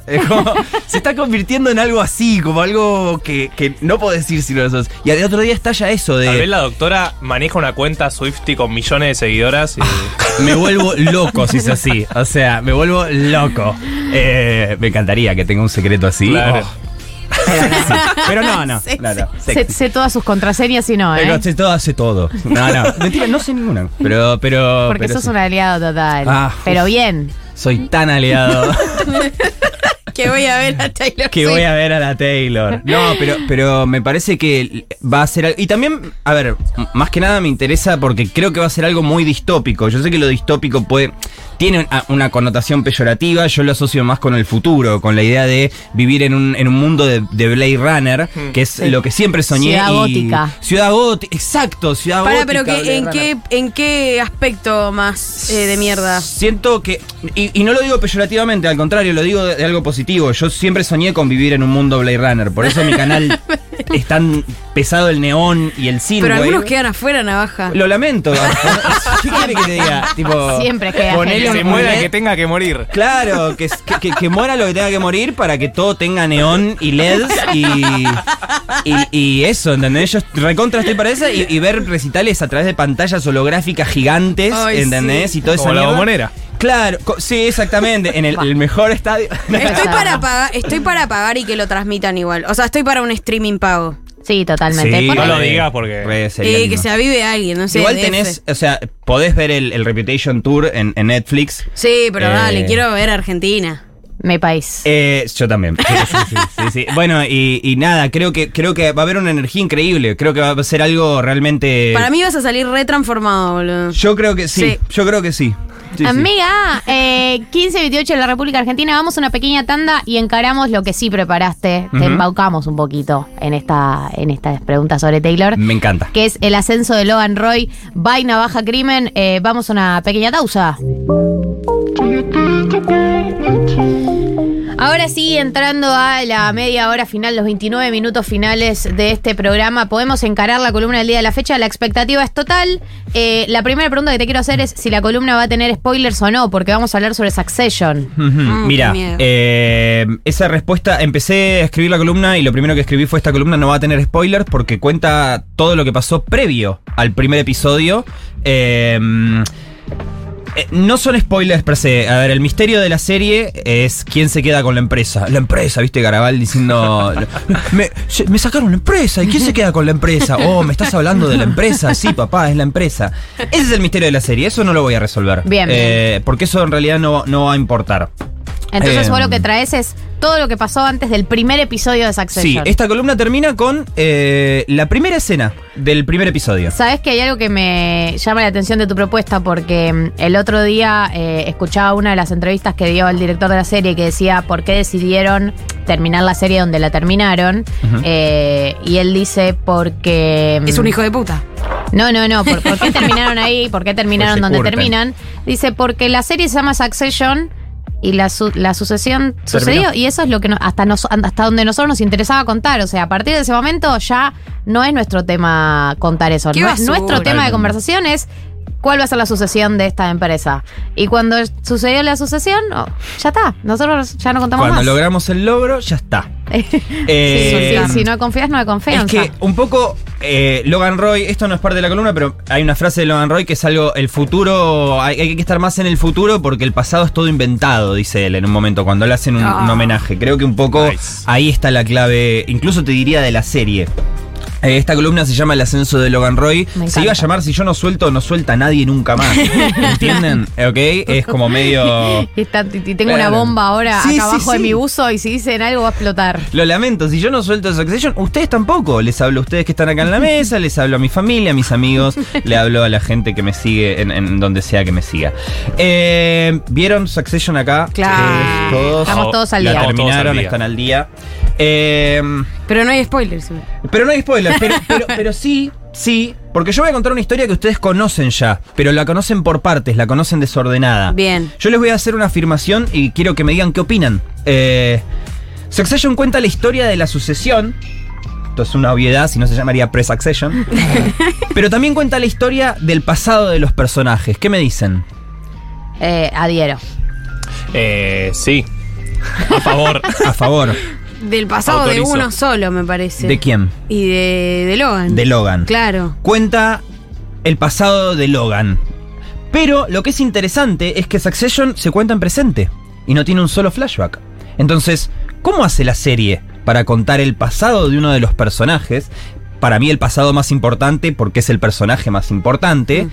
¿Cómo lo cuenta eh, sin hacer uso de flashbacks? Con. Ah, no era pregunta. Sí, si querés Ah, no, con los traumas actuales, para mí. Con los traumas actuales. ¿No? Como que juega todo el tiempo con eso. Juega todo el tiempo con eso. Es una serie que, que se cuenta en el presente, pero habla constantemente del pasado. Eh, está como diciendo todo el tiempo que solo a través del pasado podemos entender el presente. Pero está este problema, que dice, The past is all made up. El pasado está todo inventado. Entonces, eh, careciendo de flashbacks, lo que hace Succession es contar el pasado de una forma muy realista a como nosotros lo percibimos en el día a día. Es decir, a través de pequeños detalles. Un diálogo por acá, tres episodios después otro diálogo por allá, cinco temporadas después una anécdota que no sabemos si es verdad o mentira. ¿Entendés? Eh, ¿Por qué? Porque la memoria es difusa, los datos se mezclan, eh, hay gente que recuerda distinto lo mismo y hay gente que miente sobre su pasado. Eh, también siento que mm, lo vemos no solo en conversaciones, sino en aspectos de la personalidad de los personajes que vos decís. Total. Este aspecto de tu personalidad se tuvo que haber gestado tu- en tu infancia. Totalmente. Eh, justamente el comportamiento de los personajes, las motivaciones, parece la serie decirnos todo el tiempo, che, esto se explica. eh, todo es un trauma de la infancia, casi as- así te lo dice. Y está la sensación de qué infancia de mierda tuvieron estos pibes. ¿Qué infancia de mierda tuvieron estos pibes? Exactamente. Ahora, eh, lo cual lleva a todo este tipo de, de- de- de- de cuestiones de la memoria es difusa, de cómo lo... En, en eso es hiperrealista. Por eso también la serie es tan ambigua. Por esa, es, ese- es esa contradicción de tiempos. Una serie que se cuenta en el presente hablando todo el tiempo del pasado, sin uso de flashbacks. Entonces, te muestran un... un- vemos un nombre impreso, vemos una línea dibujada a mano y te pregunto, ¿lo su- ¿está subrayado o está tachado? Y no sabemos. Y en realidad no podríamos ir un flashback de Logan diciendo voy a tachar esto. fuck off. ¿Entendés? tipo, eh, no, fuck off. Y, Te sale muy y- bien. y es porque la tengo recontravista. Pero, eh, y, y- y además es- es- tiene una musicalidad hermosa. Pero, pero, em, Podríamos, haber ido un flashback y Logan diciendo, bueno, voy a subrayar. Eh, y no, no vamos, porque se cuenta en el presente y no hay flashback, entonces hay una ambigüedad ahí. Pero lo que te están diciendo ahí sí te están contando algo del pasado, que es una intención con este nombre. Que no sabemos cuál es, pero hay una intención. ¿Ok? Y eso ya te, te empieza a contar. Ahora, el pasado más importante, que es el de Logan, se cuenta extremadamente vago. O sea, es- es- hay muy poco dato y está desperdigado por todos lados. Hay un dato en este episodio, otro dato yo estoy haciendo rewatch. eh, Eh, obvio que me acuerdo, hay una escena que para mí es la más gráfica, que es la escena del crucero donde él se le ve la espalda. La escena del crucero es la primera vez que vemos eh, un, un, un dato muy, muy, muy verídico. Que es que es inevitable. Es como, ok, este tiene lastimadísima la espalda. Ok, ¿qué pasó? Empezamos a asumir cosas, empezamos a preguntarnos, el tipo no lo nombra. Eso recién vamos, recién vamos a llegar a eso casi al final. De la segunda es, ¿no? Al final de la segunda es el crucero. Creo que es el sí, es el Sí, final sí. de la segunda, el crucero. Eh, entonces dije, bueno, ¿qué pasa si yo agarro la, la- la- la historia del pasado de Logan y estos pedacitos que nos van contando los ordeno cronológicamente? ¿Podré eh, encontrar algo nuevo? ¿Podré limpiar un poco la historia? Y para mí hay cosas que, que- se marcan eh, y hay cosas muy interesantes y que explican la serie. Si bien no hay spoilers, la gente que escuche esto, que, que haya visto Succession, va a entender de lo que estoy hablando y por qué estoy contando esta historia. La gente que no haya visto Succession simplemente va a escuchar la historia de un hombre que crea una empresa y no va a ser spoileado del misterio real es quién se queda con la empresa en la sucesión. Eh, dicho esto, eh, la serie arranca, la primera escena, la primera escena del primer capítulo es un señor grande que se levanta de la cama, hace pis en el llega su esposa y lo ayuda a volver a la cama. Es un tipo grande que claramente se lo ve vulnerable, que se lo ve desorientado porque es un tipo grande. Entonces conocemos a Logan Roy en la tercera edad. Yo dividí en tres partecitas muy pequeñas porque no hay tanto dato, ¿ok? Eh, infancia, juventud y adultez. Vamos a hablar de Logan, de Roy. Logan Roy. Eh, de nuevo, no hay tanto dato, van a haber cosas que yo voy a asu- asumir para tratar de llenar blancos. Va, a- va- va a haber Blank cosas. space. Blank spaces, sí. Eh, Taylor. Una, una refe a la Taylor. Eh, va a haber cosas que no quedó otra que, que intentar rellenar, que para mí igual se pueden rellenar. Eh, empezamos con la infancia. Eh, lo- el primer dato en orden cronológico que tenemos de Logan Roy eh, es que nació el 14 de octubre de 1938 en Escocia. En una ciudad eh, no tan pobre, en una casa que no parece tan pobre. Es verdad. Eh, tiene una madre, tiene un padre y tiene un hermano que le lleva un año, es mayor, que se llama Iwan. Y el primer dato que tenemos es que de chicos Iwan y Logan jugaban a ver pajaritos y anotarlos en una libretita. Pero Logan siempre anotaba más pajaritos que Iwan. Entonces Iwan iba y le, le tachaba pajaritos de su, de su libreta porque Iwan no, no le creía a Logan que había visto tantos. Y acá empezamos la primera ambigüedad total. ¿Logan mentía sobre la cantidad de pajaritos para ganarle al hermano? ¿El hermano le tachaba los pajaritos porque le daba celos que, que Logan haya visto más? No sabemos. Lo que sabemos es que esto pasaba. Le tachaba los pajaritos, a Logan le gustaba ver pajaritos. Esto fue más o menos entre 1938 y 1942. Hay años. Muy, muy poco. Estalla en el medio de la Segunda Guerra Mundial. eh, en 1942 específicamente nace la tercera hermana Roy, que es una bebé. Se llama Rose. Y desaparece el padre. Empiezan a referirse a la madre como una viuda. No sabemos qué le pasó al padre, asumimos que lo mandaron a pelear en la guerra y murió. Entonces la madre ya por alguna razón se ve que no puede mantener a los hijos y dice, bueno, le voy a mandar a mis tres hijos, Iwan, Logan y, y la bebé Rose, a Canadá a vivir con mi hermano, el tío de ellos. En el viaje, eh, Logan y Iwan quedan atrapados en un, en un barco durante tres noches seguidas y tienen que esconderse eh, de los nazis. Temiendo por su vida, tienen que estar en silencio, aterrados, eh, sin poder hablar entre ellos, sin poder comunicarse.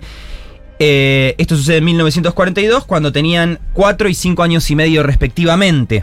Estamos hablando de un primer cierto trauma de, de- de sentirse vulnerable. Cierto no, trauma. De sentirse vulnerable, de temer por su vida.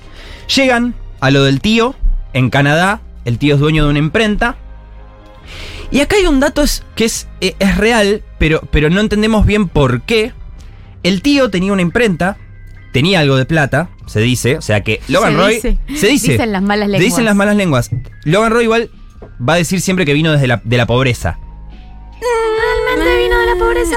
Como todos los multimillonarios que dicen, Claro. yo la hice de abajo. El garage. Claro. Y después te enterás que no es tan así. Mm. Lo de la hermana Rose. Sí. ¿En dónde lo di? ¿Cuándo lo dicen? Bueno. Bueno, perdón. Ah, perdón. no, no, no, no, está bien, está bien, está Al- perfecto. al- Justamente voy a eso. ¿Spoiler? Pero antes No. de eso, porque hay, hay algo que por ahí mucha gente no, no, no lo sabe, que es que cuando llega Logan y el hermano, llega todos los, los- los niños a lo del tío, el tío que tenía algo de plata, tenía plata para mandar solo a uno de ellos a una buena escuela. Y elige a Logan. No elige al mayor, a Iwan. Elige a Logan. ¿Por qué lo elige a él? No lo sabemos. Porque tendrá mejor capacidad, porque no lo soporta y lo quiere mandar lejos. No lo sé. La realidad es que lo manda Logan a una escuela eh, muy cheta, pero fuera de, de la casa. Logan odiaba esa escuela, insiste un día en volver, quiere volver, quiere volver. Y vuelve con polio, contagiado. Un copado. La hermanita bebé, eh, de repente, muere de polio. Ah, no me acordaba de eso. Y, Y Logan se siente culpable, cree que fue su culpa. eh, y el tío, lo que se dice es que el tío no hace nada para, Aplacar esa culpa. para digamos. aplacar esa culpa. La Como realidad que lo, que manera- sugiere es que el tío lo culpa. Y él lo acepta. Entre los 7 y los 17 años, Logan sufre abuso físico de su tío. Lo caga a palos. Ahí están las, las cicatrices. Mm. Y lo que se sugiere es que Logan internaliza ese abuso. eh, y no solamente eh, cree que lo, lo merece porque mató a su hermanita. eh, sino que eh, se dice que no escapa Logan del abuso. Como que es criado por este tío durante un tiempo muy prolongado. Y de acá no sabemos más nada hasta su juventud. Que estamos en los años 60, ¿ok? Más o menos inicios de la guerra de Vietnam. Para poner un poco en contexto. Logan ya estaba en Canadá. eh, toqueteándose con Estados Unidos.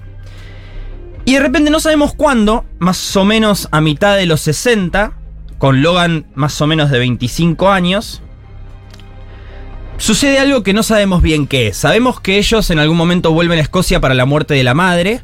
No sabemos si esto sucede de chicos o en este momento. Y sabemos que el tío muere eventualmente. No sabemos si en este momento o antes. Cualquiera de los dos sea, se sugiere que hay un evento eh, en, en la vida de este tipo. Y para mí, muere el tío, muere la madre, ellos quedan solos. Y cuando uno queda solo, un poco que quiere que- crear una nueva familia. Logan conoce a una mujer, X que nunca conocemos el nombre, No, la madre de Connor. la madre, y nace Connor. Como si Logan hubiese estado buscando formar una familia nueva. Y el hermano, y acá viene una parte que, se nota que le duele mucho a Logan, se enlista voluntariamente para ir a pelear en Vietnam. Después Logan va a reducir esto como, no, vos no peleaste, nunca fuiste, nunca estuviste en la línea, qué sé yo, bla, bla, bla. Pero el tipo se va. Y Logan se siente abandonado por el hermano. Entrando en una crisis de los 30, en el año 1969, y con un hijo, con, un, con su primer hijo, Connor, puede haber nacido medio sin querer, funda Roico en 1969. Agarra la empresa de imprenta del tío y la hace crecer, la hace crecer, diarios, qué sé yo, bla, bla, bla, billboards, qué sé yo, funda Roico. Eh, mm, ¿Cómo pasa de cómo pasa. Fíjate cómo todo se va uniendo a través de traumas. El hermano medio que él se siente abandonado por el hermano, entonces siente que queda solo. Su, su- su mujer empieza a tener eh, temas psiquiátricos? temas psiquiátricos, se tiene que hacer cargo de un hijo. eh, imagínense, eh, no- bueno, nosotros en nuestros 30 teniendo que hacernos cargo de un hijo, la locura. Bueno, Me este tipo, este tipo se endurece. Claro, yo No también. se entendió O me vuelvo mensaje. completamente crazy y armo una empresa de la concha de la lora. Exacto, te volvés absolutamente eh, un robot eh, empresarial. Y lo cual nos lleva a la adultez de Logan Roy. 1919 funda Roico. eh, y la adultez empieza con el divorcio de esta mujer, eh, la mamá de, de Connor. La, institu- la institucionalizan a la mujer, la mandan a un loquero. Sí. No se dice por qué. Y Logan se casa con Caroline Collingwood, durante la crisis de sus 40, esto es importante, durante la crisis de sus 40 se casa con una mujer de la aristocracia inglesa, como si el tipo dice, ok, yo para continuar mi empresa necesito pon, eh, Una eh, sociedad económica. Sí, necesito más clase, más clase en mi familia. Entonces, Sí. aristocracia inglesa. Y se va a vivir a Inglaterra con esta mina que ya tiene plata. O sea que, fíjate cómo no, no, no, no solo no viene de la pobreza, sino que por ahí no toda la plata, no todo el capital inicial fue del todo suyo. Total. O fue creado. Digo, se casó con una mina de mucha guita. Mucha. Que capaz lo agarraron y le dijeron, vos sos bueno para los negocios, hacémela crecer. ¿Ok? Entonces, fíjate cómo, cómo todo va cambiando. Se va a Inglaterra y en 1978 nace Kendall Logan Roy. El único. El único que tiene el nombre del padre. Number Fíjense, one. el My number nu- one. My number one boy. My number, my number one boy. Yes. Eh, que le- eso se lo dice cuando lo abraza. En, al final de la primera temporada, no voy a decir por qué. Eh, fíjense que Kendall tiene el nombre de Logan. Como si Logan de repente empieza a tener plata y empieza a decir, ok, yo, eh, crisis de los 40, empiezas a ver tu propia mortalidad, todo es más definitivo. Y dice, ok, necesito un sucesor. Connor, que es mi primer hijo, Connor Está medio tololo. Está medio tololo, él me conoció cuando yo no tenía plata, esto es un dato importante para Connor, para el, para el personaje de Connor, lo conoció al padre cuando el padre no tenía tanta plata. ¿Ok? Eso es un dato muy importante. Kendall sí nace ya en una familia con mucha plata, eh, y por ahí dijo, ok, a Connor ya lo malcrié, le di todo porque es el primer hijo. Este sí, este, este va a ser mi sucesor. Entonces También le pone... siendo él el segundo, perdón. Siendo Logan el segundo. Siendo, eh, siendo. Logan el del medio, claro, el, el del medio. Claro, bueno, pero había sido el segundo que había tomado Pero había la sido el posta segundo. Y Sí. Kendall era el segundo. Era el segundo, exacto. Fíjate cómo ya entra la infancia del chabón en, en lo que empezamos a ver. Eh, y aproximadamente en 1983 nace Roman. Que viene a ser el, el tercero, pero un poco saquemos a, a Connor. De Y repente es- Connor desaparece. Son como familias medio distintas. Son ¿no? Están como familias- los tres Roy y está Connor. Claro, porque de hecho Connor lo que cuenta, lo único que sabemos de Connor en esta época es que él cuenta que estaba encerrado en su cuarto fumando marihuana y escuchando Fleetwood Mac. Lo amo. Eso es lo que sabemos de Connor en esta época. Lo cual para mí cuenta un montón. Para mí. De- no me voy a explayar. Eh, y acá llegamos a un punto de inflexión total, que es 1985. ¿Qué pasa En en 1985, eh, Logan Roy dice, ok, Royco se tiene que expandir eh, a parques. Pide un préstamo, no, no, o sea, no- por ahí no entiendo El bien la parte económica de esto, pero Banco Mundial. lo que tengo entendido es que, más o menos, Llama a Alfonsín. Al Club de París. Pide un préstamo contra las acciones de la empresa sin decírselo a los accionistas. Es decir, que si las acciones bajan de cierto número, el banco puede pedir la deu- que le paguen la deuda a su totalidad, lo cual acabaría con la empresa. Sí, se la recontra juega. Se la digamos. recontra juega, exactamente. Eh, mm, ese préstamo es para expande. Una empresa y de repente se convierte en Waystar Royco. Compra Waystar, que tiene los Brightstar Parks, que es una serie de parques, los Waystar Studios. eh, que es un, Como un Disney, estudio de claro. un estudio de cine y si no me equivoco Brightstar Cruises Que son los cruceros. los cruceros en 1985, Logan se establece como el CEO del imperio mediático, como el que conocemos como el, el- el poronga, digamos, de Sí, este sí. conventillo. Este mismo año entra una chica nueva a laburar con Logan llamada Carrie. la mismísima. La mismísima Gary. Y Logan empieza a viajar entre Estados Unidos e Inglaterra, porque la empresa Waystar estaba en Estados Unidos, él vivía en Inglaterra. En esos viajes, Logan hace. es el- me- no sabemos qué pasó con Gary, todo indica que recontraculearon. Sí. Eh, sí, es obvio que lo van y. Yo le digo a Jerry que. Es ambiguo, Sí, pero Jerry, está, para mí está recontra claro. Y te digo más. En una época culearon, sí. Para mí, y te digo Y más. Cada tanto recaen. Cada tanto, para mí cada tanto recaen Uh, y no para lo y pensé. te digo pa- y te, y te digo más, para mí específicamente era una relación muy BDSM, subdom. Sí. Eh, y para mí Roman, el más chiquito en este momento, Bueno, lo los, sabe. los vio. Uh. Los- es el único que los vio. ¿Sabes que Yo siento que igual ahí eh, Jerry se quedó porque tenía mucha datita para extorsionar a, Por a eso, Logan también. sí, por eso nunca siempre zafa Harry. Ah. ¿Entendés? Porque tenía toda esta data. De hecho, Banco. Recién un año después de que entra a laburar, Logan la lleva a Inglaterra y Gary conoce a Caroline. Oh. Eh, pero 1985, fíjense este dato que es increíble cuando pones esto en orden cronológico. Te salta que en 1985, Kendall, en el, año de la fusión, Kendall justo cumple 7 años. Y Kendall cuenta que a los 7 años es cuando el padre lo sentó y le dijo: Yo, esto va a ser tuyo.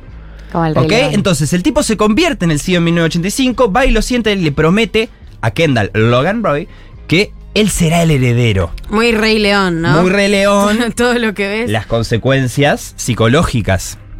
Eh, y de repente, eh, aproximadamente en 1988, nace Shiv. Jovan. Jovan.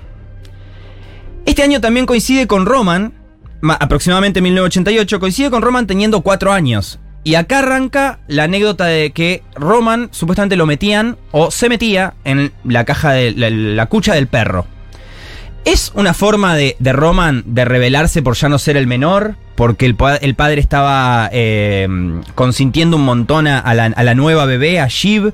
Eh, él se metía a propósito a la, a la cucha, lo metían los hermanos. No sabemos. Lo que sí sabemos es que Logan abusa físicamente de Roman. Le, lo caga palos de chico. Y todo indica que es el único al que lo caga palos. Como si hubiese que cagar a palos al hijo del medio, ¿no? Como. Porque es lo que vivió es el más traumado siempre, el del medio. es el más traumado siempre, Chequeado. que es Logan. Logan es el hijo del medio. Ah. Justamente tiene un hermano mayor, relativamente cercano, y hubo una bebé que murió. Oh. Entonces, en su vida adulta, le pegamos al del medio, porque eso es lo que conozco. Hacemos, a- agarramos el, al más grande como coso, y la nena es una nena. Y es la nena que tiene que ser consentida, por eso Giovanna es la verdadera villana de la historia. No voy a profundizar en eso. Eh, sí sabemos que solo abusa físicamente a Roman. Y en esta época es infiel total. Sí. Logan, infiel total, pija loca, por todos lados. Por todos lados. Esto, Roman es el que más lo presencia. Tal vez eso ha afectado sus preferencias sexuales de adulto.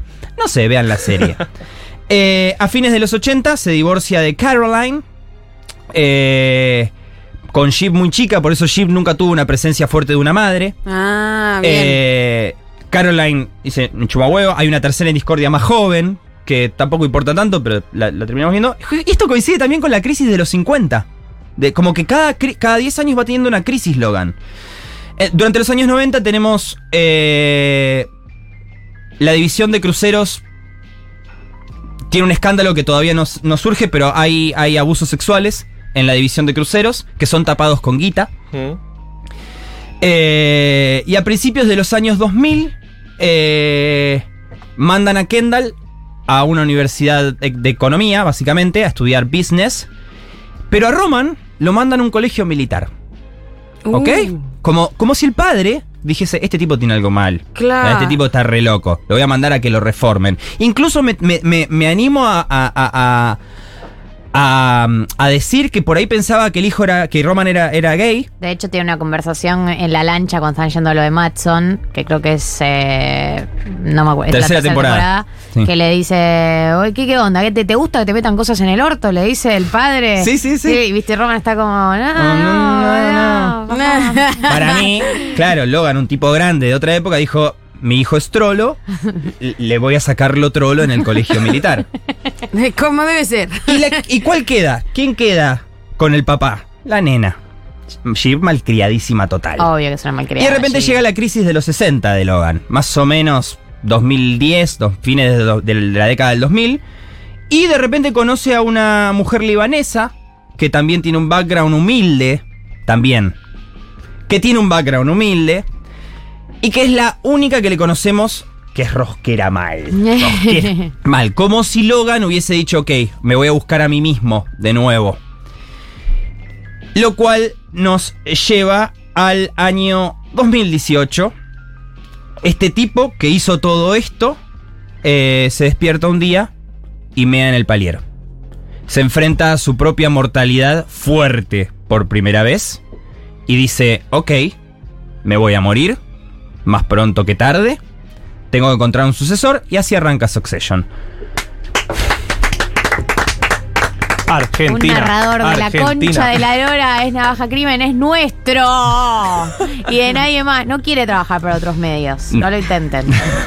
Sos la Eh, peor representante del mundo. No soy su representante, soy solamente una persona muy posesiva. No me interesa representar. Pero puedes empezar a cerrar un porcentaje. No quiero nada de eso. Gracias por contarnos la historia de Logan Roy, me encantó. Eh, la vamos a subir a Spotify, la van a poder escuchar, se la van a poder compartir a todos sus amigos que se mueren de ganas de saber cómo empezó el imperio de Logan Roy. Antes de irnos quiero decirles algo muy importante. Amigos, amigas, Argentina Electrónica vuelve en formato fiesta. ¡Yes! El sábado 24 de junio, Argentina Electrónica vuelve a las pistas en Dune Park. Una noche con siete artistas en escena repartidos en dos niveles, planta baja y subsuelo. Franco Bianco, Pablo 30, Micaela García, Mica Towers, José Conte y Matías Furchi. Además, la mejor coctelería y gastronomía, vinilos, proyecciones interactivas, patio al aire libre. Argentina Electrónica, sábado 24 de junio desde las 21.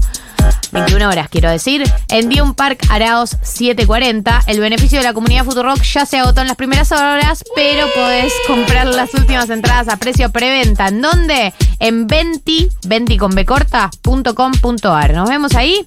Dale, nos vemos ahí. Eh, gente, 15.58 en la República Argentina, eso significa que se termina el programa. Lo hemos dado todo. Ahora arranca el fin de semana para nosotros, los que estamos acá, arranca el fin de semana. Ah, vos te vas a grabar, bueno. Sí. Vos Bueno, no te anda a arrancas. laburar, vaga. Pero después me la voy a poner a la noche. ¿Sí? ¿Qué vas a hacer? Voy a salir con una amiga que no veo hace mucho. Qué bueno, qué No digas a dónde porque sabes cómo se te llega llena de, de oyentes, Está todo ¿no? calculado, Eh, pa, está todo calculado. O si ¿Ustedes no- qué van a hacer? Yo voy a ver la final de la Champions. Yo ¿Por también voy a quién la- hinchan? Yo s- hincho por el City. Yo El también. City. Bueno, yo voy a hinchar por el Inter. Queda porque, solo. y sí, Ujú. porque Dios, patria y familia. El fútbol que no es de los jeques. Hay un audio, me dice Juli. Vos, lo que hizo hoy Navaja Crimen con Succession fue épico. uruguayo. Épico, épico. No, no, no, no. La verdad, muchas gracias, Mauricio, muchas gracias. Fue hermoso. Qué lindo haber compartido este momento todos juntos. Ay, te amo. No, gracias a vos, Uri. Qué lindo ¿Está, ser, ser está un poco drogada esa persona? Puede ser. ¿Podemos hablar del tema? No. ¿Eh? ¿No? Está un poquito. ¿No? No. Yo creo que era mucho. muy uruguayo, tal vez. Súper Está uruguayo. un poco alérgico también. Puede ser.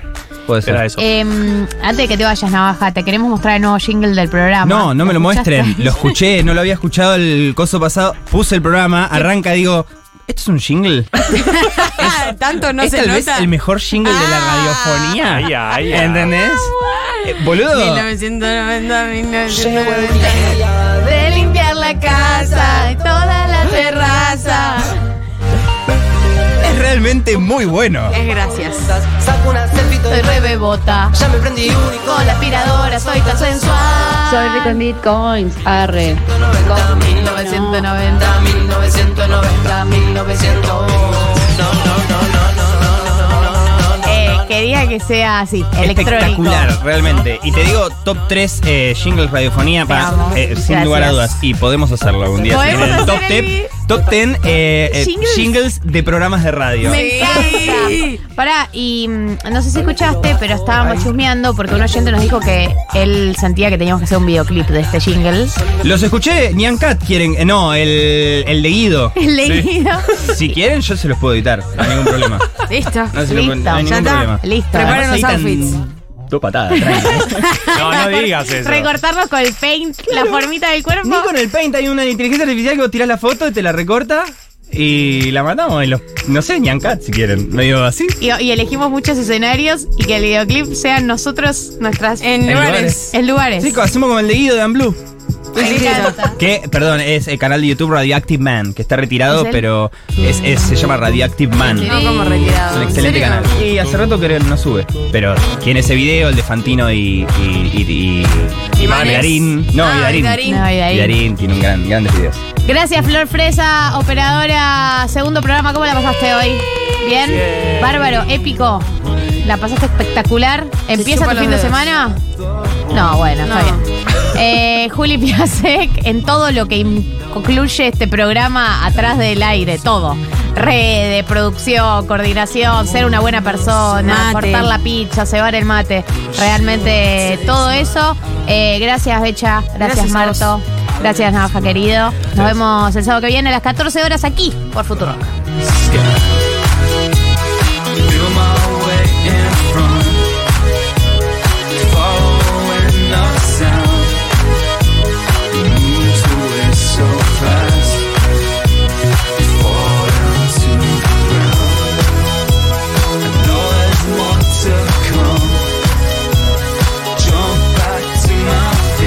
Fue recibido mucho mejor el jingle de apertura. Me gusta. Galia, Martín y Becha. Nuevas neurosis para los problemas de siempre. 1990.